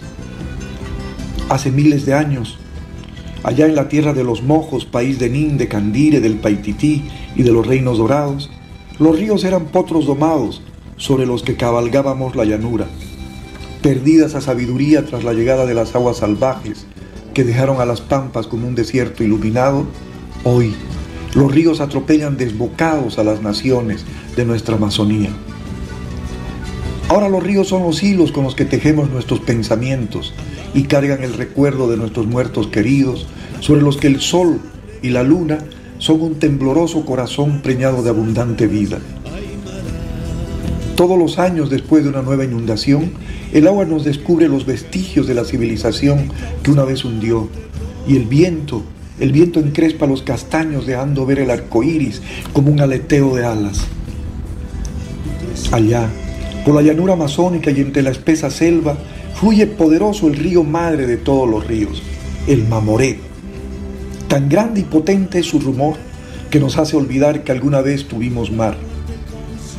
Allá, donde el agua es el origen del verbo, solo necesito de una canoa y un remo para llegar hasta el playón donde me espera mi amada, desnuda y morena como una gota del río. Gracias.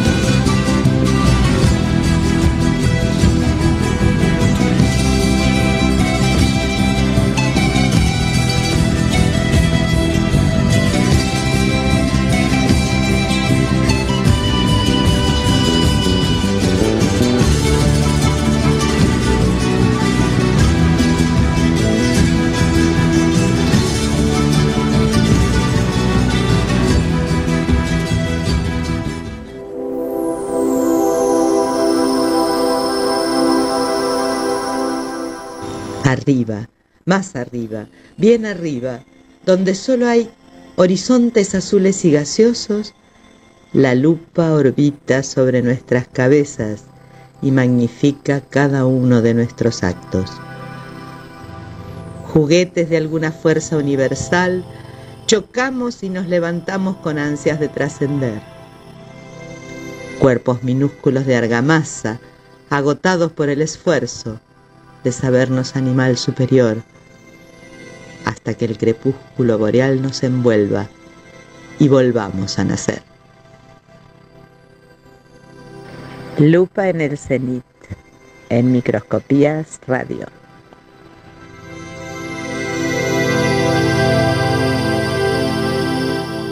Y la idea de la lupa en el cenit es aquella cuando vio que recorremos los distintos espacios, la menguante, la creciente, y ahora está en lo más alto. La lupa está allá arriba y nos ilumina de manera distinta. Hace un foco casi perpendicular eh, a la Tierra. Y la idea es rescatar estas cosas diferentes que tienen este vínculo con el tema diario, pero con un poquito desfasado, ¿sí?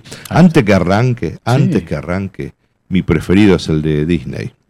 Nada Sí, más. Quiero decir, ah, bueno, Arranque. mi preferido lo hizo Gibson, justamente. Eh, Brooks, perdón, otro, otro Mel. O- otro Mel, Mel muy Brooks. bien. Le voy a contar.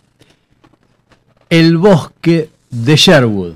¿Lo Sí, señor, Sherwood? sí, señor. Es un bosque conocido mundialmente que se encuentra cercano a un pueblo llamado Edwinstone en Nottinghamshire, Mm, Inglaterra, difícil. esta, ¿eh? wow. Eh, y esto históricamente se asocia con la leyenda de Robin Hood. Sí, señor. sí, Robin señor. Caperuza. Ahí va, ¿Sí? ahí va. Gran personaje. Gran personaje, personaje. realmente. Creo que de los personajes de los bosques junto con Guillermo Tell son de los Sí, que más sí, y- probablemente atrapan, ¿no? Y, y este era controversial porque era un ladrón, pero también es, es querible, ¿no? Exacto. Porque robaba a los ricos para los pobres. Y tenía este, un fraile a favor. ¿Se acuerdan de los personajes que lo rodeaban? Totalmente. Eh, tiene mucho de, de, de, si quiere, una mirada romántica, lo que puede ser un ladrón o un justiciero, quizás. Exacto. Este, y qué, qué, qué, qué personaje genial. Bien. Pero yo lo voy a llevar por otro lado primero. ¿sí? Le voy a contar que las 423 hectáreas del bosque son hoy los restos de la gran zona de Casa Real que se extendía dentro de los condados vecinos. Bien. En 1969, el condado del Consejo de Nottinghamshire, que administra Sí. el bosque, abrió al público sus puertas. En el año 2002, el bosque de Sherwood fue designado Reserva Natural Nacional. Estamos hablando de Inglaterra, obviamente. bien. Pero no sé si usted pudo tomar entre los números que justamente no me detuve a propósitamente, como me dijo alguna vez ajá, alguien, Bien. eh, de la extensión territorial del famoso bosque de Sherwood. 423 hectáreas. ok. Cuando me puse a investigar, le Sí. pregunté obviamente a Marita, que siempre es fuente de consulta, y le digo, ¿qué, ¿cuánto representa una hectárea? Y me dijo, 100%. Ujú. Bueno, Sí. Bueno, Una bárbaro. manzana. Exacto, una manzana. Bien. Bien. Y entonces yo empecé a pensar, ¿no? Ujú. 432 hectáreas. Le voy a contar un par de datos. A ver. ¿Sabe cuántas hectáreas tiene la ciudad autónoma de Buenos Aires? 20.300 hectáreas. Entonces vamos a buscar un lugarcito más Perfecto, chico para perfecto. hacerlo, para Sí. hacerlo a, Un- a una Robin escala- Hood que se una vaya. escala parecida. Claro, A ver, para que a ver, vaya. eh, Sí. Bueno, vamos a Tucumán. Vamos.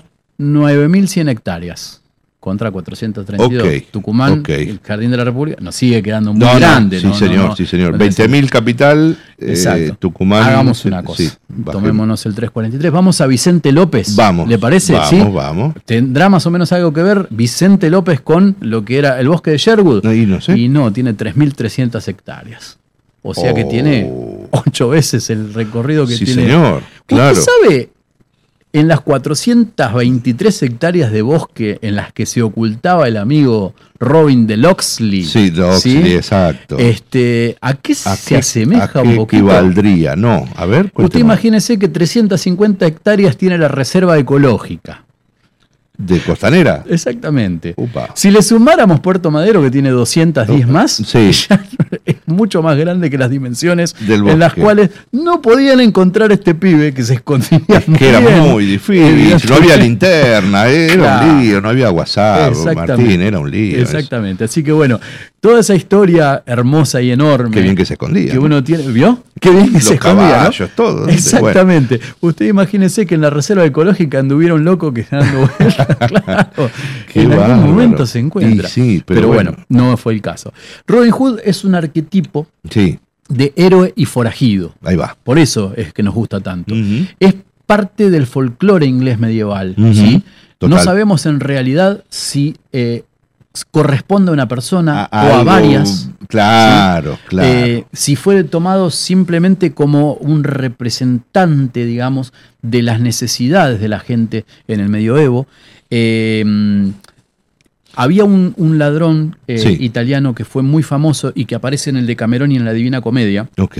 ¿sí? que fue Guino di Tacco. Sí. Eh, hay quien so- es- quienes eh, sostienen la versión de que en realidad Robin Hood sería una suerte de eh, abstracción un que viene acá y un exacto, poquito acá y un poquito de ese personaje Bien, sí, que fuera sí. reflejado en la Divina Comedia de Sí, Dante, señor. por ejemplo. Sí, señor. Entonces, pero que cumplía con, esta, con este doble comando, ¿no? De ser el ladrón, vivir fuera de la ley, pero tener un gran corazón y justamente lo que usted decía, este, darle a los pobres aquellas fortunas eh, de las que, digamos, se apropiaba. En momentos en los cuales eh, eh, quien estaría a cargo, digamos, de, de Inglaterra, o por lo Sí. menos este, en ese momento, en esa zona, era Juan Sin Tierra. Juan. Sin Tierra fue un, eh, un heredero Sí. que se sabía que no iba a heredar muchas tierras, pero resulta que los hermanos se complotaron contra el padre y el padre dijo, no, macho, así no es.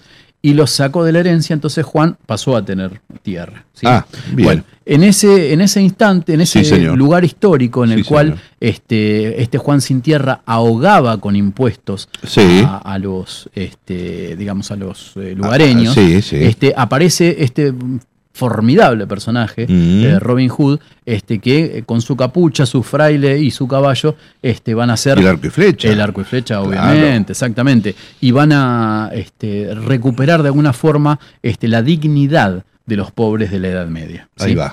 Algunas cuestiones, le cuento, las investigaciones de Joseph Hunter Sí. determinaron que un hombre llamado Hood vivió en Ah. Lockwood y Wakefield, ¿sí? En un condado muy pequeño de Inglaterra llamado York. ¿Sí? Sí. Cuando han venido, este, los ingleses han llegado a los Estados Unidos, fundaron la Nueva York. Nueva, Nueva York. ¿sí? Bueno, Exactamente. eh, y este tipo era el sobrino de un herrero, ¿sí? que estaba al servicio de un noble, y que habría nacido hacia 1290.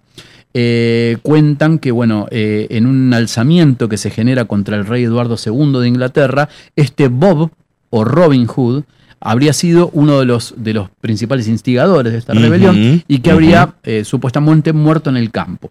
Pero como hablábamos antes que este, no necesariamente se trata de una persona, sino de la hombría de bien de muchas personas que Sí, están exacto. representadas bajo un mismo, digamos, este, digamos, Personaje, ícono. sí, Claro, es un símbolo. Exacto. Vamos a ponerlo Este, así, sí, se- claro. Se, puede encontrar, por ejemplo, este, mm, un, un libro llamado este, La pequeña gesta de Robin Hood, que es de Wiking the World, Ajá. de 1459, en la cual se recrean un poquito todas las actividades que se le reconocen a este Robin Hood Bien. como eh, propias, ¿no es cierto? Que son extemporáneas en algunos casos, ¿no? Que no, y no- bueno, no- la rigurosidad del tiempo es relativo. Después dice que en los registros eh, de la corte, en los registros reales, Sí. en 1324, este, este Robin histórico habría cobrado salarios de parte del rey. ¿sí? Ah, Y cuenta esta historia Ah, que no tenía. en lecho de muerte, sí. eh, él eh, pidió que le dieran su arco y flecha y por la ventana del palacio Sí. habría arrojado una flecha y dijo, donde caiga esta flecha es donde quiero que me entierren. Mm, Tiró la flecha y cayó. Este, bueno. no, no se- eh, no se cuenta demasiado de eso, pero bueno, después eh, en las investigaciones eh, arqueológicas que han hecho para determinar si se, se trataba de una persona real, se Sí. han verificado si era la posibilidad de que de esa habitación saliera una flecha y que este muchacho La estuviera enterrado ahí. Bueno, Bueno, cuestiones folclóricas que... no este, busque mucha credibilidad. bueno, Ahí ¿qué está, pasa? está la cosa. Yo me quedo con el personaje. ¿eh? Ahí está. Ahora, el gran problema que se está suscitando ahora Sí, en Inglaterra sí. es que buena parte del turismo que va hacia eh, lo que sería el South Yorkshire, ¿sí? que sería la parte este, aún boscosa Sí. este, de- del condado de York, eh, muchos van Buscan. buscando Mm. al personaje a que le vendan el, el- Mm. el colgantito de, de ¿El arco Robin Hood. ¿Qué le- qué le Eh, no sé, vaya Bueno. a saber, pero eh, resulta ser que Y eh, al parecer una, piedrita y, al parecer, Sí. esto nunca habría pasado en Nottingham, Oh. sino que en el sur de Yorkshire, Yorkshire. Ajá. Así que esto les está repercutiendo económicamente en contra a la gente que siempre, este, digamos, se acercó a la leyenda del grandioso. Si, si hay recorridos en, en Florencia de Romeo y Julieta, ¿cómo no va a haber algo de Romeo y Julieta ahí? Exactamente. Este, qué lindo, qué linda historia, qué lindo personaje. Qué A mí, lindo a mí- personaje. a mí la verdad que me, me- me fascina ese personaje, con esa ambigüedad, con esos pliegues que tenía, con esas, si usted quiere, contradicciones. Totalmente. Pero este, un nadie, ¿no? E- e- Era, si usted quiere, un, un- un- una persona, un personaje que enfrentaba al poder Claro. con eh, un fin noble, si quiere. ¿Por qué no? O, o más justiciero, más, no?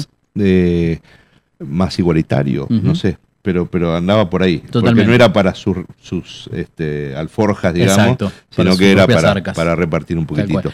Y estábamos hablando fuera del aire de, de cuestiones que tienen que ver con cómo se lo ha representado históricamente a, a Robin Hood. Sí. Este, y usted me decía que le gusta mucho la versión de, de Disney. Sí, sí, Eh, señor. incluso yo recuerdo una de los Aristogatos, ahora que me menciona a- Ajá, a, Disney. ajá. Pero yo eh, quiero hacer la, la salvedad que mi favorita tiene que ver con una sátira de Mel Brooks este, de comienzos de los 80. Espectacular. Si tiene la posibilidad de verlo, se llama Robin Hood Men in Chives, Hombres en Calzas o algo similar. Espectacular, sí, Este, señor. Donde realmente hay una burla de ellos mismos, ¿sí? Acerca de, Sí, de- claro. de las culturas folclóricas Claro. este, inglesas. Así que De- muy simpática. De, eso se trata, sí. Acá está ah, un, apenitas el de Disney, que era un zorro, Esa. ¿sí? La imagen.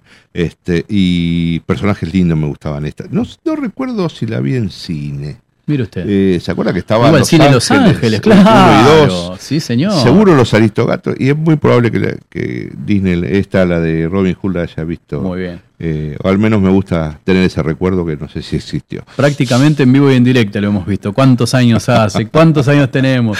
Sigamos Ay, vistiendo el programa. Era un y- estreno. Claro. Y seguimos hablando un poquito más de esto del bosque en Microscopias Radio. Vamos.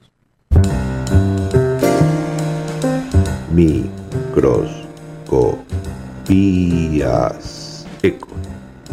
Radio. Ecos. Microscopías. Ecos. De una página en blanco.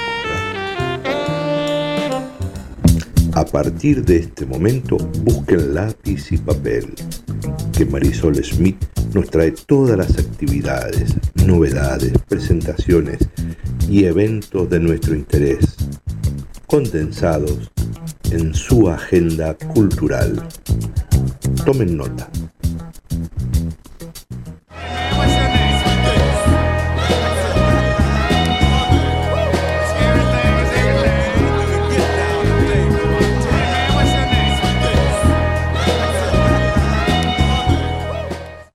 Ahí estamos, seguimos en Microscopías Radio hasta las Sí, 22 señor. horas. Sí, señor. ¿Y trae más gente al patio? Sí, An- antes me deja decir ahí Claudia. Cartagena. Sí, Claudia de uy, nos estaba quedando- Decía, buenas noches muchachos, qué buen tema el de León. Qué sí, temazo, totalmente, realmente, totalmente. realmente, y ahora entramos a otro ámbito que nos trae Marisol Smith. Hola Marisol, ¿estás por ahí? Hola chicos, ¿cómo están? Buenas noches. Muy bien, ¿cómo va? Bien, bien, acá andamos. Con frío. ¿Qué viento que hay? No, no registrado. La verdad que ni me di cuenta. No, ¿eh? acá estamos no, todos en hojotas, sí. arriba de la palmera del bosque. Sí, para nada, no, no, no, no, no. Frío, no. frío, No. no, no, go home. El frío es, es psicológico, dice mi hija. Los viernes a la noche, cuando mi hija sale, dice, el frío es psicológico. Ah, Bien, bien, bien, Bien. ¿Y, y no llevas a abrigo? no. Bueno, no. Bueno, contanos de vos, ¿cómo estás, Marisol? Bien, acá andamos. Muy, muy entusiasmada. Porque pude salir finalmente. bien. Vamos, todavía. Ahí va. Muy bien. ¿Y por dónde anduvo paseando? Estuve por santos lugares, que de hecho Ah. no conocía. No conocía Santo Luis y hermosas tierras las de Don Ernesto. Sí. Muy bien. Sí, sí. Mira, me sentí como, no sé, a, a la gente de Buenos Aires le dicen, ay, ¿cómo es el obelisco? Y hay gente que no conoce el obelisco, qué sé yo.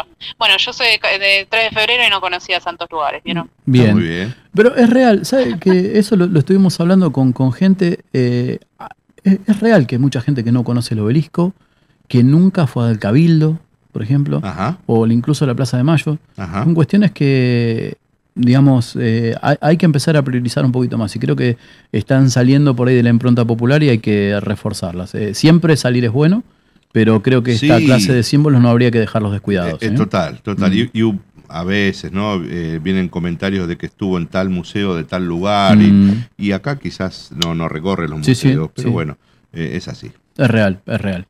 Bueno, te sacamos del lugar, pero no importa. Todo viene. vamos al bosque, vamos al Exactamente. Yo di el pie, yo di el pie, no se preocupe. Bien. Bueno, ¿y qué fuiste a hacer a Santos Lugares? Fuiste a ver a Institución Domingo Faustino Sarmiento, que jugó el, el domingo. Eh, ah, en básquet. ¿En básquet? Sí, Sí. claro. No fue el caso. Bueno, contanos. Fui, fui a la presentación de una antología Ajá. que, que bueno, tiene la particularidad eh, de que es una antología de talleres de escritura. Bien. O sea, tiene 18 autores. Este, y bueno, de esos, de esos dos, de esos autores, dos son, son amigos. Ujú. Así que nada, muy, muy, muy, muy contenta por haber ido y también se los notó contentos a ellos, que no pararon de agradecer por estar y demás, así que bueno, Muy bien. Qué una bueno. alma, yo. Una, una gran gestora cultural también, Marcela Minakowski, creo que estás eh, refiriéndote a ella, ¿no? Contás seguramente del Sí, taller, sí, sí. pero gente también que, que se mueve mucho. ¿Mm? Bueno, les leo si les parece. Sí, Bueno. no, encantado. Bueno. Se titula Un sueño cumplido. Bien. El sábado 14 de mayo asistí al Centro Cultural Marechal de Santos Lugares, donde se desarrolló la presentación de la antología de talleres de escritura Del Mate a la Luna, a cargo de Marcela Minakowski.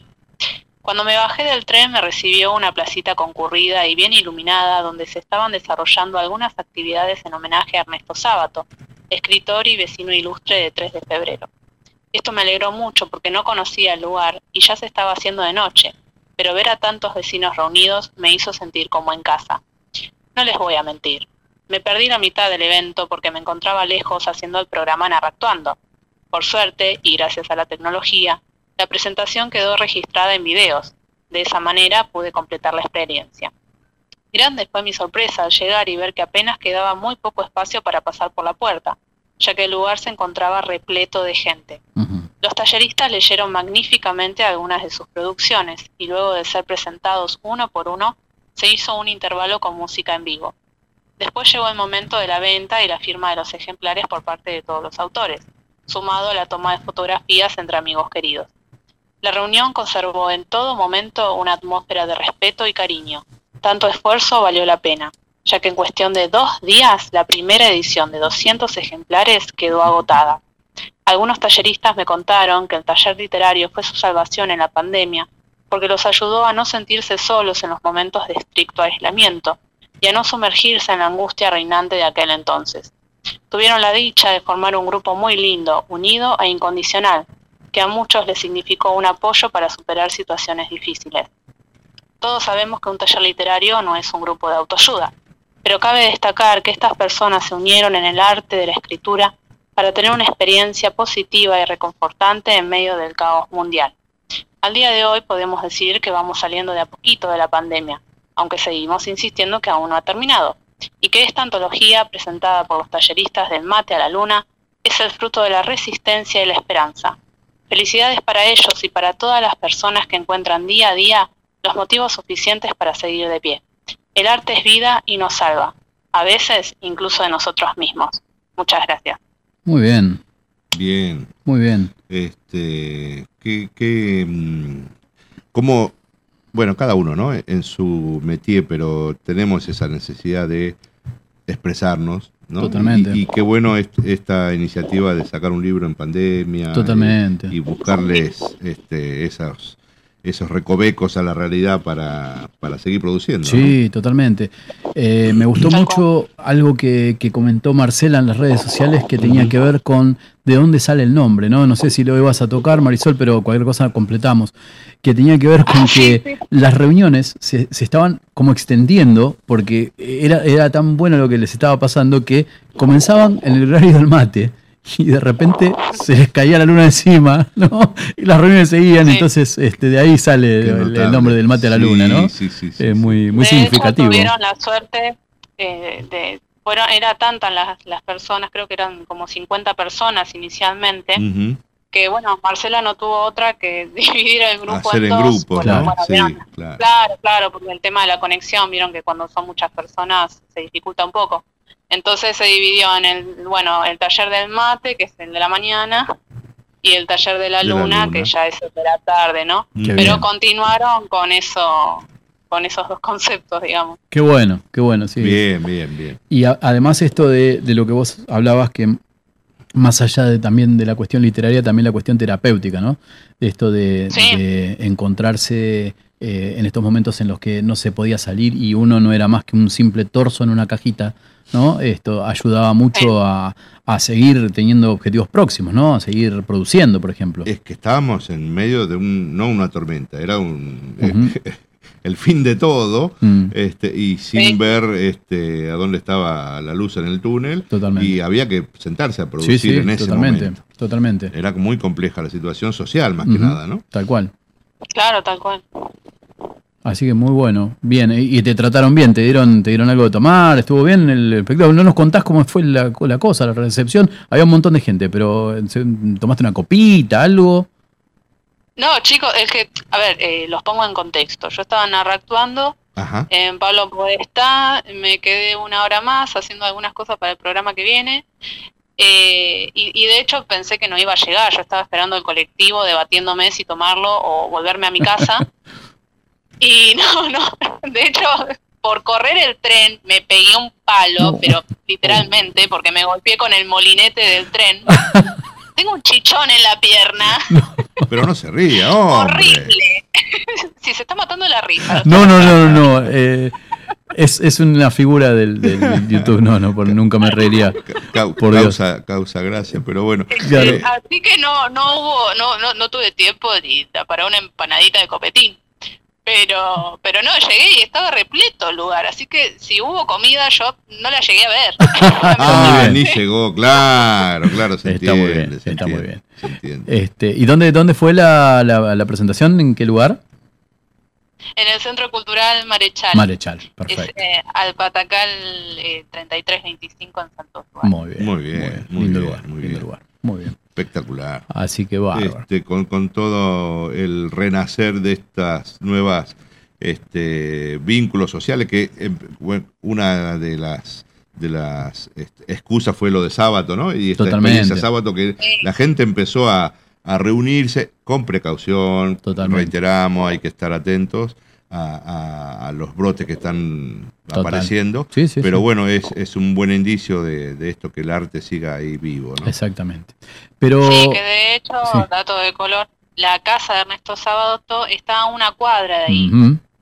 O sea, eh, es cuestión de tomarse el tren San Martín, el que lo tiene cerca, y ya pueden visitar el centro cultural y pueden visitar Exacto. la casa de Ernesto sobre lo que fuera la calle Langueri, ¿sí? que fue rebautizada calle Ernesto Sábato hace unos años, tres, cuatro años atrás, Ajá, este, y con gran tino, porque mucha gente no, no sabía encontrarla en su momento. ¿sí? total. Este, y allí... Bueno, es una enorme mansión. Sí, no, no es una enorme mansión, es una, es una casa familiar que realmente eh, lo acoge a uno, ¿eh? Cuando, Sí, sí. cuando va uno quiere ver de qué se trata y las, las, las cosas que hay allí, Exacto, la verdad es, es muy simbólico. Tiene un, un lindo jardín en el frente, eso sí. Bien, ¿sí? bien, bien, que. Este, se le ha escrito mucho ese jardín. Hay, hay un, un libro eh, completo de escritores 3 de febrero hablando prácticamente todo sobre el jardín Sí, de bueno, Sábado. es- Pero no quería, porque usted va, va a cubrir eventos, pero también es escritora. Y yo sé que usted ha produ- eh, produjo un material. Sí, ¿sí? Entonces nos Sí. gustaría mucho que lo comparta. ¿Podrá ser?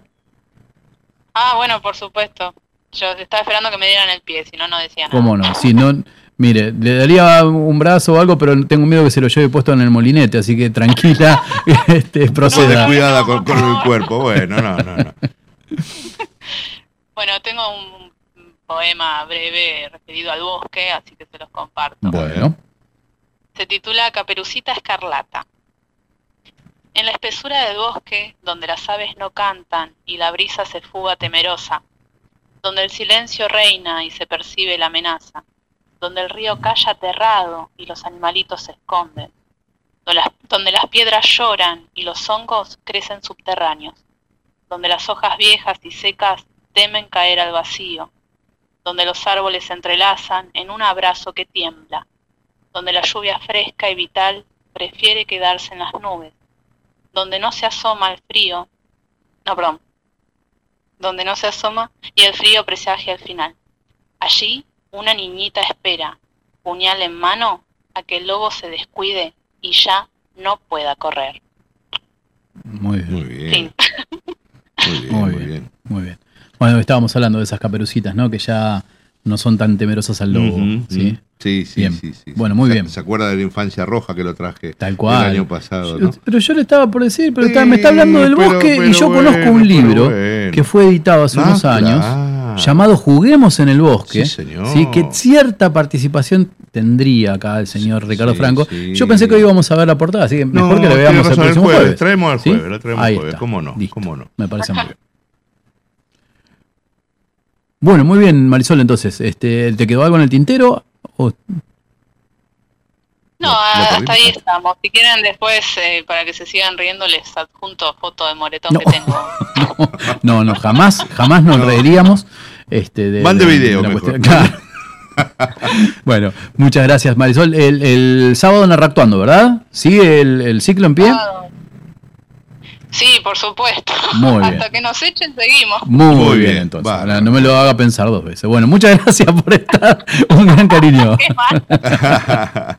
Chao, buenas Un noches. abrazo grande, chicos. Chao. Marisol, gracias.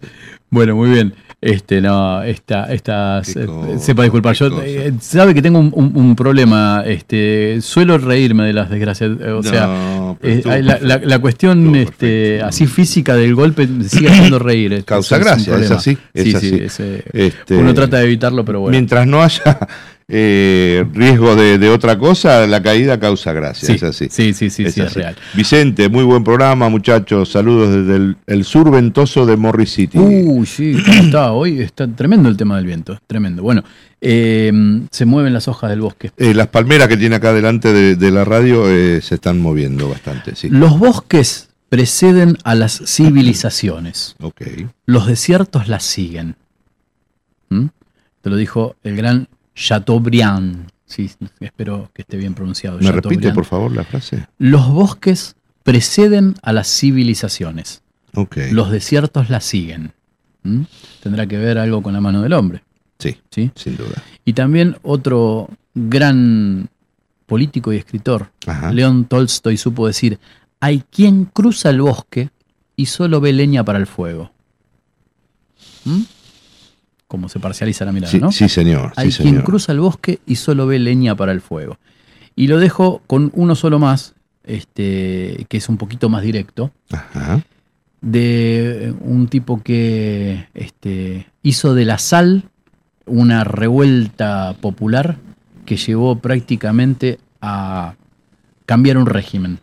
El gran alma grande, Mahatma Gandhi, Sí, claro. dijo, lo que estamos haciéndole a los bosques del mundo no es sino el reflejo de lo que nos hacemos a nosotros mismos. Qué, qué bicho raro, que es el humano. Este, y siempre estamos ahí, ¿no? Este, Mm. viendo el daño que Mm, hacemos. El daño, dónde metemos la- la- las garras nosotros El como daño que viene, hay un libro que me gusta mucho, el, Ahí- el daño que viene. Ahí va, a Mm. mí me gustó. Bien. a mí me gustó.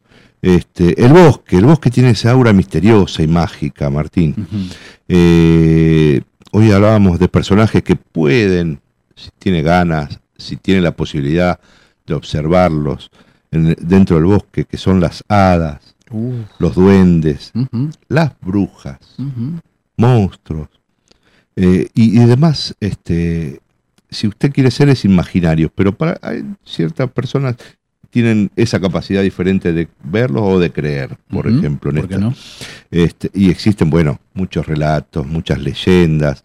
Este, tiene que ver mucho de las tradiciones, ¿no? De, de los, de los poblados este, originarios. Y bueno, estos terrenos arbolados, de un paisaje que está en medio camino entre la realidad y la imaginación. Y la ficción, claro. ¿sí? Tiene, tiene algo de eso de sobrenatural. El, el concepto wilderness, ¿sí? mi, mi- mi inglés es bastante nativo, pero este, muy poca gente lo puede entender. Muy bien, Este, tiene algo traducido así como lo salvaje. claro. Y de, de ahí se supone que esto este, es el lugar donde vive esto de lo salvaje. Hoy hablábamos de lo siniestro, lo Tal oculto, cual. lo, lo que no le podemos poner eh, un nombre fijo, pero, pero hay algo hay de, de enigmático, si usted quiere. ¿sí? Sí, sí. Esta deno- denominación de wilderness eh, es para aplicarse a la multitud de paisajes áridos, desiertos, océanos, eh, y que tienen nuestros queridos y espesos bosques. El concepto de la historia de las regiones del wilderness se puede asociar fácilmente a conceptos como el caos o una naturaleza desbocada. Ah, mire usted. Sí, sí. El- usted lo va... eh, Pero, hablaba... sí, diga, diga. hablamos de, la Amazonía, de cómo se autosustenta y, y genera equilibrio, ¿no? Y esto que me trae. Exactamente, exactamente. No encuentro acá el- el- la frase exacta, pero alguien hablaba de cuando uno hace alusión a una piedra sagrada, este, no solo, está hablando de lo sagrado, no de la piedra. Y en el bosque sucede lo mismo, ¿no? Claro. Cuando uno está hablando del enigma del bosque y de, no está hablando solamente de los árboles que uno puede llegar a ver. Bien, bien, como un todo. Bien. Exactamente. Eh, el, el jueves seguramente vamos a traer algo también de la tradición celta. Sí. Porque estuvo adelantando un poquito Ileana, pero me parece que es, es algo lindo para, para charlar. Hay muchos personajes muy ricos para desarrollarlos este, y tiene ese condimento de, si usted quiere fantasía, pero que roza un poquito este, quizás el plano más, más concreto de este lado. Totalmente. Eh, solo un dato, mire, lo Sí. busco a ver si, si lo tengo a mano. Sí. Eh, estuvimos hablando de las 423 hectáreas del bosque de Sherwood. Sí. Eh, ¿Se acuerda del gran personaje de, de- de Yellowstone? ¿Sí? Eh, Yellowstone es... eh, Bubu. Exactamente. Eh, Bubu y Yogi, ¿sí? Sí. Este, que eran los, este, estos osos que se robaban la comida. ¿Usted sabe cuántas hectáreas tiene el parque de Yellowstone en los Estados Unidos? Como mil debe tener. 900 mil hectáreas. mire. ¡Upa! Más grande que el de Cervo. ¿Qué estás oyendo, Bubú? Microscopías radio, Yogi.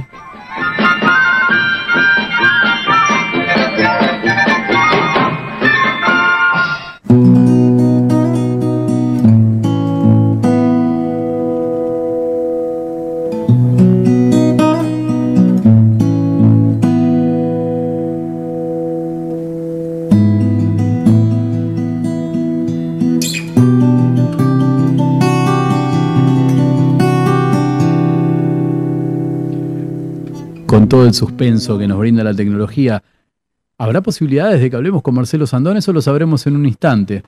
Pero mientras tanto, seguimos en Microscopías Radio este, hasta las 22 horas trayendo un poquito, bueno, de todo esto que hablábamos hoy sobre el bosque, sobre la completitud del mensaje cuando uno entiende que el bosque no es solo eh, la arboleda, sino que es también todo lo, lo que la acompaña, ¿verdad?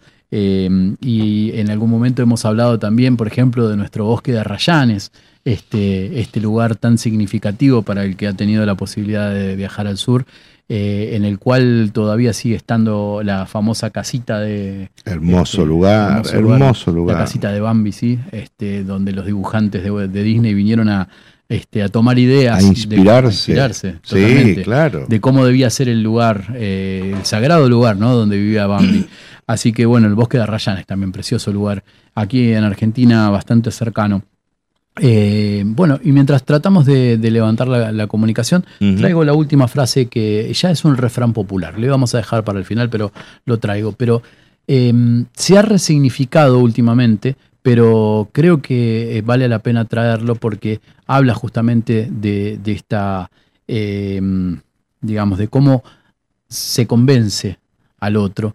Y en época de la comunicación es muy sencillo este, modificar el discurso como para este, que alguien crea las cosas que no son.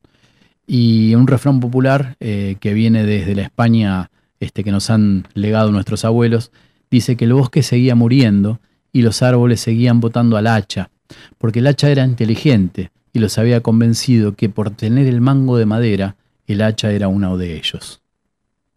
Qué lindo. Así que eh, tiene que ver con esto de, de el discurso, cómo nos, nos puede llegar a, a modificar las formas y cómo nos puede llegar a engañar.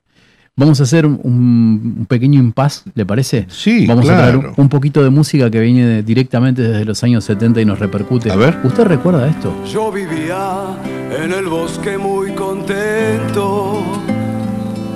Caminaba, caminaba sin cesar.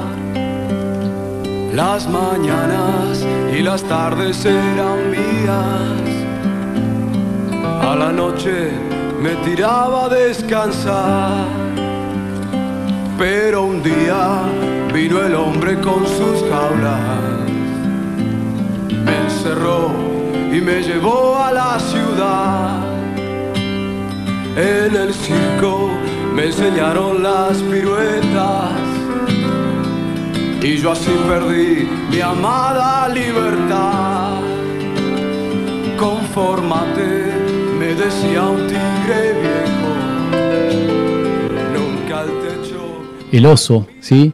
Nos traía esa imagen de, de ponernos eh, la duda de dónde comenzaba y dónde terminaba la libertad, ¿no? Exacto. Entonces en esta, en esta charla, este, el oso decía que en el ocaso de su vida había podido lograr volver al bosque, ¿no? Y bueno, eh, significativo con esto que tiene que ver con la creación, que muchas veces no nos permitimos en el afán de, de la actividad, Sí. este, no nos permitimos esta libertad de hacer lo que siempre nos ha gustado, como por ejemplo la escritura u otras tantas cosas, y que a veces en el ocaso es donde encontramos este espacio y podemos permitirnos volver a aquello que nos conformó A toda la ser vida. libre de verdad, decían por ahí. Exactamente. Sí, señor. Pero bueno, ahora tenemos otro amigo en línea. Sí, señor. Este, hola, Marcelo, ¿cómo te va? Buenas noches.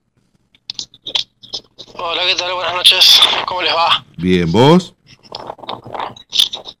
Bien, buenísimo, acá andamos, todo tranqui. Bueno, mejor así, mejor así. ¿Qué tal el viento? ¿Cómo lo está tratando?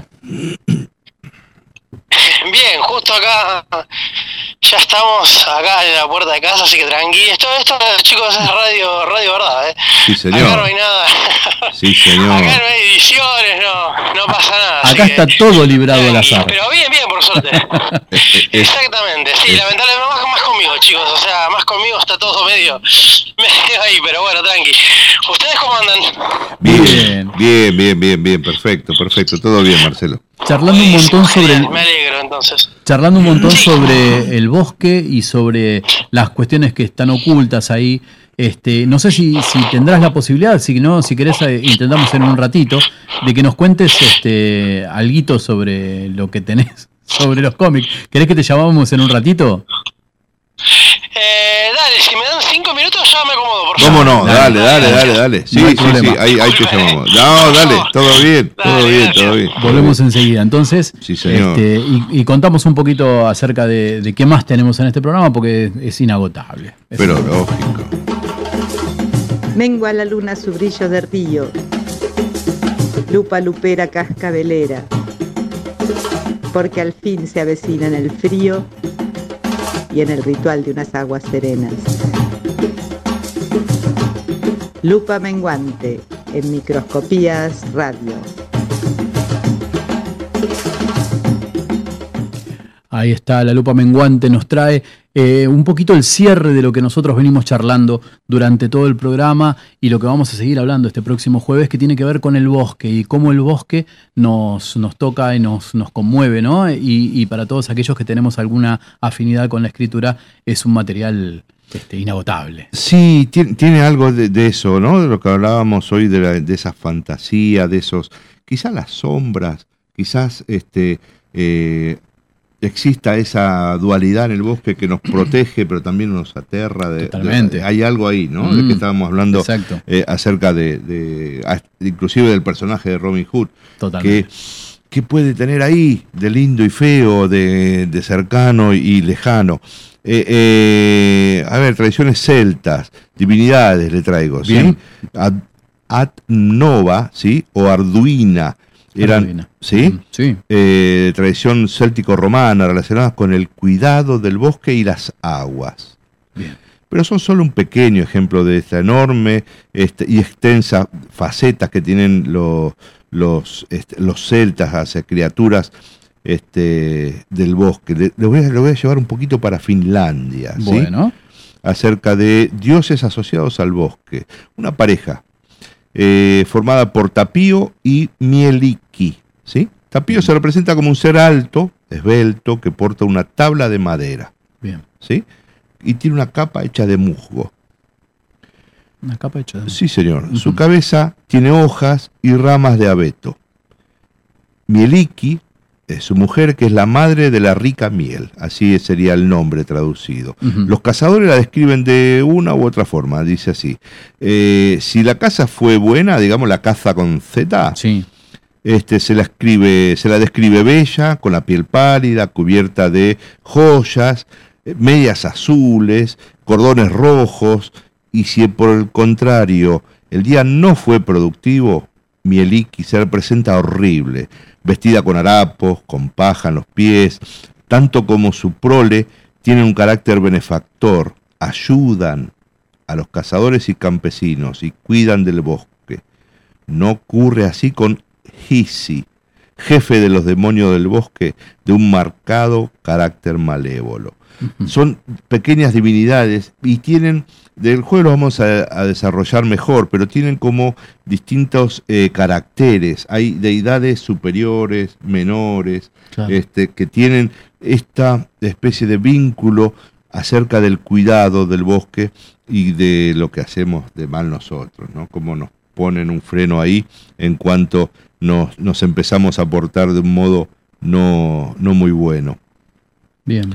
Eh, arboledas de, pol- de la Polinesia, quiere que le traiga, están Bueno. protegidas por Tane, que es hijo de Rangini y Papatuanecu. Chao, si pude está- decir está esto. Rangini era el cielo y Papatuanecu es la tierra. Se lo considera a Tane, se lo considera señor de la luz y los territorios arbolados. Bien. Es el protector también de los fabricantes de canoas. Ah, mire usted. Pues la madera de esos árboles permite crear estos transportes para echarse al mar, ¿sí? Bien. No existe grandes tótem ni iconografía de esta divinidad, ya que suelen ser discretas representaciones sobre madera. Está llamando Marcelo, si me permite. Sí, cómo no. Yo mientras le, le voy a contar que eh, otra cosa de la que queríamos charlar tiene que ver con un parque mitológico, sí, que está este, creado así en un bosque en Cantabria, sí, que se llama Mina Pepita. Eh, Mina Pepita tiene la particularidad que eh, es un bosque, eh, digamos, con, con todos senderos, Sí. y en, al final de cada sendero uno se va encontrando con un personaje mitológico.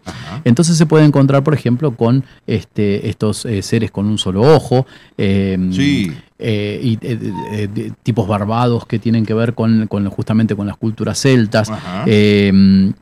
Son, digamos, tallados que se hacen con los mismos árboles que están dentro del, bosque, que cuando los, eh, digamos, cuando los árboles eh, empiezan a perecer, y queda solamente su estructura, este, los empiezan a, eh, digamos, empiezan a intervenir y entonces se realizan distintas figuras que tienen que ver con lo mitológico dentro del bosque. y esto lo hace probablemente un poquito más significativo porque todos estos personajes que están inmersos este, en Mina Pepita se los representa justamente con estos árboles caídos, en definitiva, y que es muy interesante de ver si tienes la posibilidad de navegar Sí. este, las, las grandes imágenes que se han hecho, porque algunos troncos de que probablemente tengan 200 años de, de- de antigüedad, eh, entonces que tienen, eh, ya, bueno, ya están muertos, pero que tienen una- unas proporciones extraordinarias, entonces con esto se hacen los gigantes. Perduran ¿sí? en, en las esculturas. Exactamente. Me, me ha tocado ver lindos recuerdos de Madrid y algún otro lado más. Bueno, en muchos, ¿no? Se deben hacer eh, eh, esculturas en, en árboles que ya, Claro, exacto. ya- ya han quedado, digamos, este, viejos y tales. Y, y no generan frutos y la verdad que es, Tal es cual. bellísimo. Bueno, bellísimo. acá se. eh, Pero- lo- sí, sí. Perdón, disculpe. lo- No, no, no, no. No, que tiene que ver con que justamente la, la cultura cantábrica se representa y eh, está- buscando las deidades, justamente. Algunas son Ojáncana, que es una, una deidad mala, ¿sí? Sí. Que, que, busca a los hombres eh, infieles para que se pierdan. Epa. El arbolón, este, y también están los caballucos del diablo, entre otros. Bien, ¿sí? Así que bien, es lindo bien. porque al, al adentrarse en este, esta suerte de laberinto que ofrece el bosque, eh, uno se va encontrando con estas figuras mitológicas que, que lo hacen más ameno todavía. Otra figura que nos estamos encontrando a través del teléfono es a Marcelo. Ahora Ahí ya recompusimos la comunicación. Ahora, Marcelo. Hola, ¿qué tal? Buenas noches. Ahora sí, ¿cómo les va? Bien, Muy bien, ahora bien. sí. Un poquito más cerca porque no lo escucho bien. A ver. Buenísimo, genial. Ahora Ahí. se escucha bien ahí. Ahí, Perfecto, ahora Marcelo. sí, ahora sí. Genial, Un poco más tranquilo. Ahora sí. ¿Cómo Sí, andan? muy bien. ¿Vos? Bien, por suerte, bien. Bien. Llegando con un viento terrible afuera que ahora está mainando, pero bien, dentro de todo bien. Es así. Un poquito de, de letargo y de atraso, pero todo todo tranqui. Bueno, Así un, que no un pasa día nada, largo. Estamos todos bien. Mañana estamos listos para el censo entonces, pero bueno. Sí, mañana sí, ya realizamos el censo digital, así que mañana no tendría que haber mayores inconvenientes. Muy bien. Me bien, parece bárbaro. Perfecto, perfecto. Bueno, Marce, ¿qué nos puedes contar? ¿Qué es, ¿Hay cosas que suceden en los bosques, en los cómics y demás? ¿Ahí tenemos alguna figura que emerja así de los pantanos? ¿O de, de- de dónde podemos buscar? Y así como, como figura, digamos, sí, la, la cosa del mandano. Ahí está. Ajá. Que, mm, viste, mm, DC Comics en algún momento dividió sus... Digamos, dentro del universo DC hay como diferentes reinos, ¿viste? Sí. ¿Entendés? Eh, Naturales, no naturales, ¿viste? Está el terreno místico, el reino de la magia, ¿viste? Eh, después está el reino del mar, está el reino de lo natural, que, que es el que le toca la cosa al pantano, que es como una especie de protector de los bosques y de los pantanos, justamente. Bien. ¿Viste? Es como el primer, uno de los primeros superhéroes ecológicos junto con... Eso te iba a decir, claro, tiene eso, de, esa claro. beta, claro, ecológica, claro. Claro. Sí, sí, exactamente, mucho antes incluso de que se hablara de, de la ecología como, como la conocemos hoy. ¿Viste? Vos acordate que la primera aparición de la cosa del pantano es en, en 1971, en, en la Casa de los Secretos, ¿viste? Que era como una revista dedicada al, a lo sobrenatural, ¿viste? A, a seres sobrenaturales, Bien. ¿viste? Es básicamente una, una criatura elemental la cosa del pantano. ¿Me entendés? Claro. Es, es un, un ser elemental que vibra, digamos, con la con la naturaleza. Bien. Bien, Y está bastante bueno, es, es un personaje muy lindo de DC, de DC. Comics.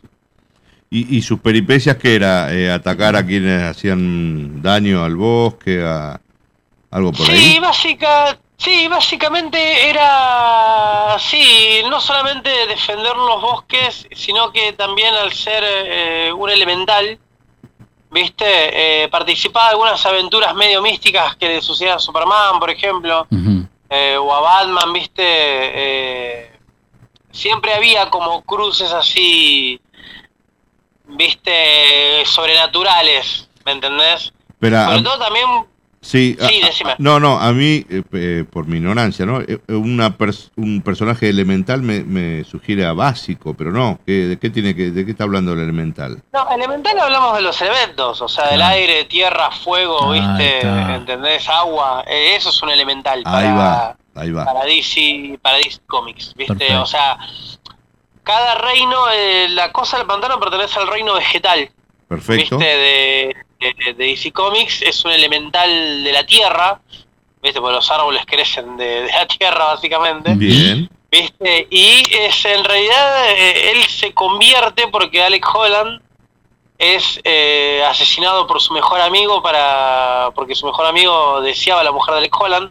Ajá. Lo hace fallar en un experimento. Alec Holland con su cuerpo prendido fuego con sustancias químicas va a morir un pantano incinerándose.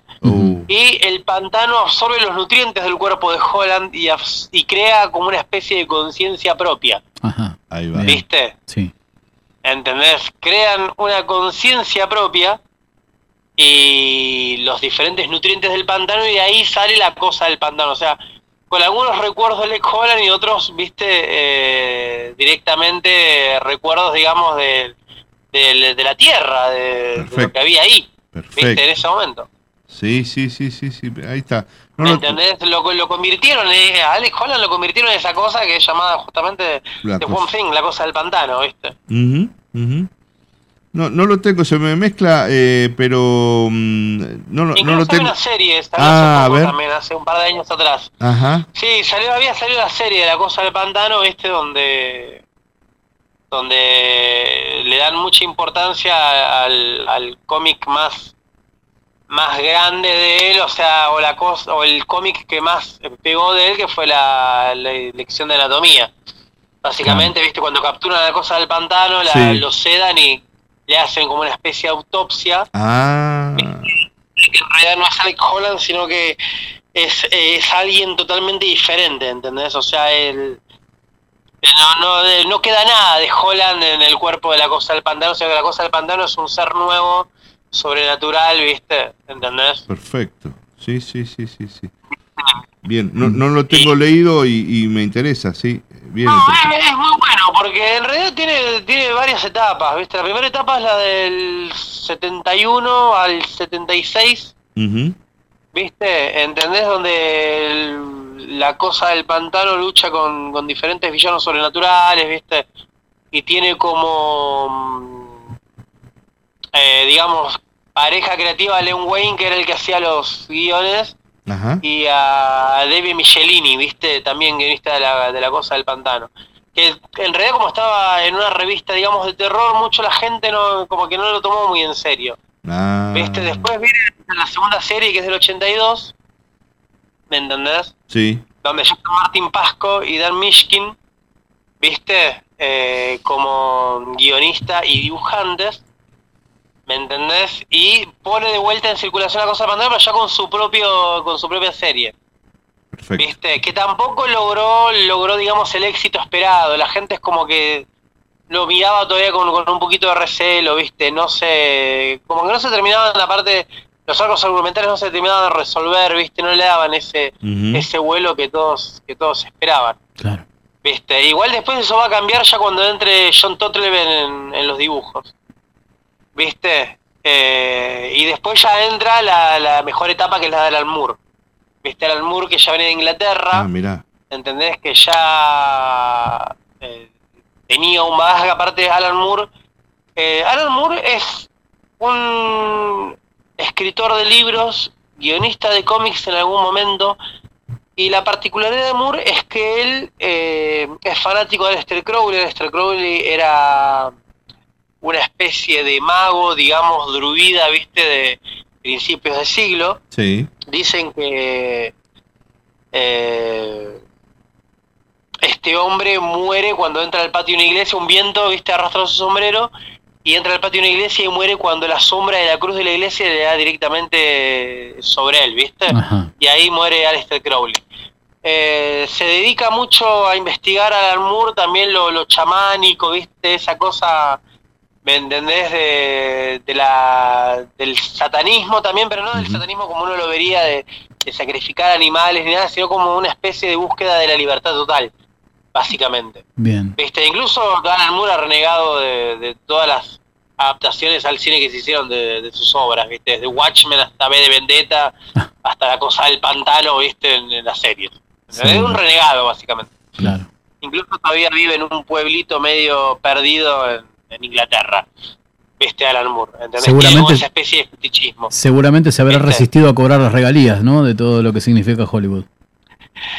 Sí, igual, mira, no, la verdad te digo, no sé, ¿eh? porque es un hombre bastante mm, bastante particular, Alan Moore. Eh, es muy es muy pensante, Bien. ¿viste? Yo la verdad que no sé si si él no habrá, ¿viste? Por haberle cobrado la mitad o las habrá devuelto, la verdad que no, no tengo idea, pero sí, seguro que con las regalías, ¿viste? Y todo. Eh, lo que pasa es que él siempre fue muy crítico del también del, del sistema, es un antisistema básicamente. Claro, ¿Viste? Por eso si Sí. vos lees V de Vendetta, por ejemplo, es súper violento porque es una crítica a los sistemas totalitarios. Lo mismo que Watchmen, ¿viste? Eh, Watchmen era una crítica también a los superhéroes en sí mismos. Sí. Como tipo, no podemos esperar que vengan seres superheroicos a resolver nuestros problemas, sino que deberíamos ser nosotros mismos los que los resolvamos. ¿Viste? Porque, o sea, es como una, un análisis o una crítica al poder total, al poder absoluto. O sea, cuando alguien tiene el poder absoluto, ¿qué, ¿qué es lo que hace con ese poder absoluto? O sea, ese poder absoluto se puede corromper, no se puede corromper. ¿Viste? Es como, ¿me entendés? Eh, Está jugando siempre en esa línea. El, el de Watchmen, porque yo conozco la película, pero ¿qué fue una saga o, o fue un solo... eh, Watchmen fue una saga de historietas, ¿viste? Sacadas en, creo que eran 6, 8 números. Ah, bien. ¿viste? Eh, donde se iba desarrollando la historia de los vigilantes, o sea, la historia empieza con el asesinato de, El comediante. Del cómico, ¿viste? Claro, ¿entendés? Del comediante, básicamente. A partir de ahí, eh, Ron Sí. empieza una investigación, ¿viste? Para descubrir quién lo mató. Eh, descubre que fue Simandias, pero Simandias también eh, digitado por el Doctor Manhattan, que era como el ser más poderoso del universo Watchmen.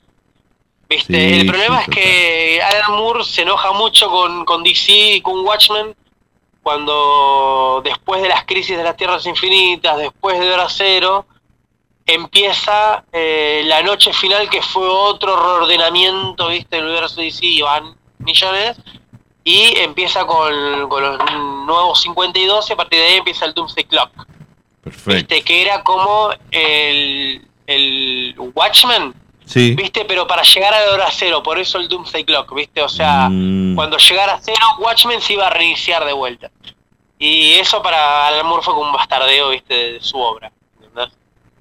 De esa cosa de, de- de siempre sacar provecho de los clásicos, viste. Sí, Como sí, tipo, bueno, hacemos durar eternamente y que dé lo que dé. Total. Que es lo que básicamente está haciendo con Batman, que hace 75 años que vienen, viste. Claro, Batman sí, sí, sí. pasó sí. por todos los, eh, ¿cómo se dice? Los escenarios posibles, por todas las luchas posibles, ¿viste? Y, y DC lo tiene como su personaje emblema, incluso superando a Superman, pero no, ¿viste? Es como que esa es la crítica de Alan Moore, que, que los cómics son como muy superficiales, digamos, que no tratan temas profundos, ¿viste? Es- no sé si, Es muy filosófico, la- es muy filosófico lo de Alan Moore. sí, si, si la tiene a Watchmen, no sé si la, si la vio. Bueno, No, este, tiene un, un- un- un montón de capas posibles de los... Es, es- es un grupo de superhéroes, pero existen Disfuncional, totalmente disfuncional. lo bueno y lo malo, lo, lo peor que puede pasar y, entonces se empieza a dar en ese ámbito de, de- de este tipo de personas diferentes, pero acá hay un asesino, acá hay un violador, acá hay una... O sea, empieza a haber un montón de, de facetas diferentes, uno, uno que se hace el indiferente, otro, bueno, eh, muy interesante, muy interesante. Muy bien. Sí.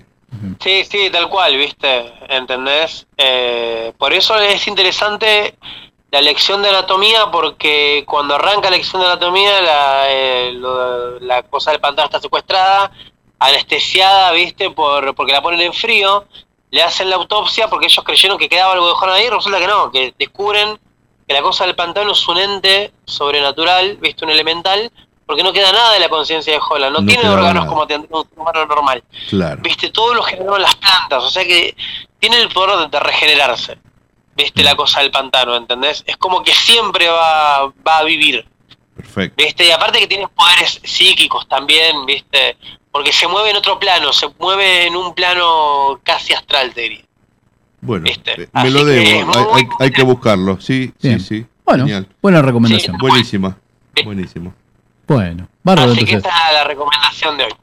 Bueno, Buenísimo, Marce. muchas gracias por, a pesar del clima, de las corridas, Claro. del día largo, Este, pero darte el espacio. Pensé que llegaba con tiempo, pero no, así que No. les pido mil por favor, No, a por ustedes favor. y a la audiencia también. Es por un favor, gustazo. Un gustazo, Marce. Hasta la semana que viene. Le- lo desprolijo. Bueno, muchas gracias, chicos. Hasta la semana que viene. Buena Que esté semana. bien, hasta luego. Un abrazo.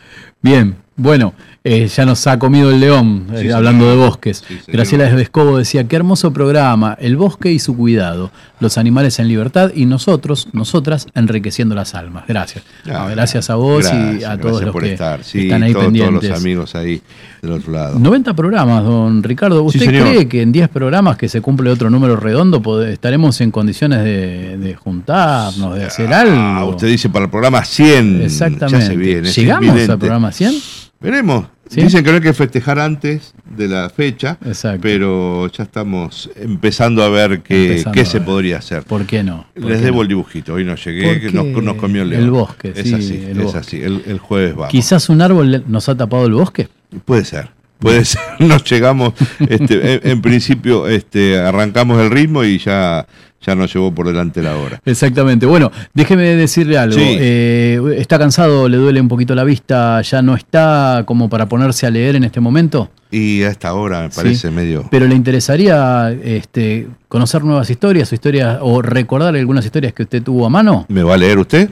Yo no, pero Cecilia Bona está dispuesta a hacerlo, así que si usted se queda una vez que termina nuestro temita de cierre, ¿sabe qué puede escuchar? ¿Con qué va a comenzar la lectura de hoy? Eh, no. Con la Torre de Cubos, Laura de Betach. ¿Qué le parece? Bien. ¿Sí? Seguimos con el menú. Mire, vamos a tener algo de Agustina de Diego, que sería Sangre con Barro. Después tenemos Los Pocillos de Mario Benedetti. Seguimos con Uruguay. Vamos todavía. Vamos. Y para finalizar, vamos a tener a Yamila Beñe haciendo el Automac. ¿Sí? Que tiene que ver con esto, ¿no? Con esta cultura este, tan capitalista Sí, que- nos sucede todo el tiempo. Así que bueno, una, una opción más en hipervínculo como para, para que se quede enganchado un ratito más. Pero ¿Mm? claro que sí. Bien. Bueno, nada, nos despedimos, Martín. Sí, señor. Hasta el próximo martes, ¿le parece? Eh, no, jueves. Jueves, jueves, pero no, jueves. yo quiero estoy- volver. No, te- tiene razón, tiene Bueno. razón. Mañana no es fin de semana. Exacto. Así que vamos a volver este, el jueves acá. Eh, en algún momento Sí. este, los grandes nos dimos cuenta que los niños son personas. Y Eh, empezamos casi, a. casi, sí. Claro, y empezamos a reconocerles un montón de cosas, como por ejemplo, Ajá. que podían tener acceso a otro tipo de músicas, que no Sí. era solamente la cuestión este, tan lúdica que escuchábamos, armoniosa de antes. Puede haber otras facetas también. ¿Por qué no? El, el heavy metal o algo así. ¿Por qué no? Y aparecieron los heavisaurios. Epa. ¿Sí? Que eran dinosaurios. Sí. Que tocaban cosas como esta, mira. Perdida en el bosque. Ahí va. Hasta el jueves. Lupa mediante.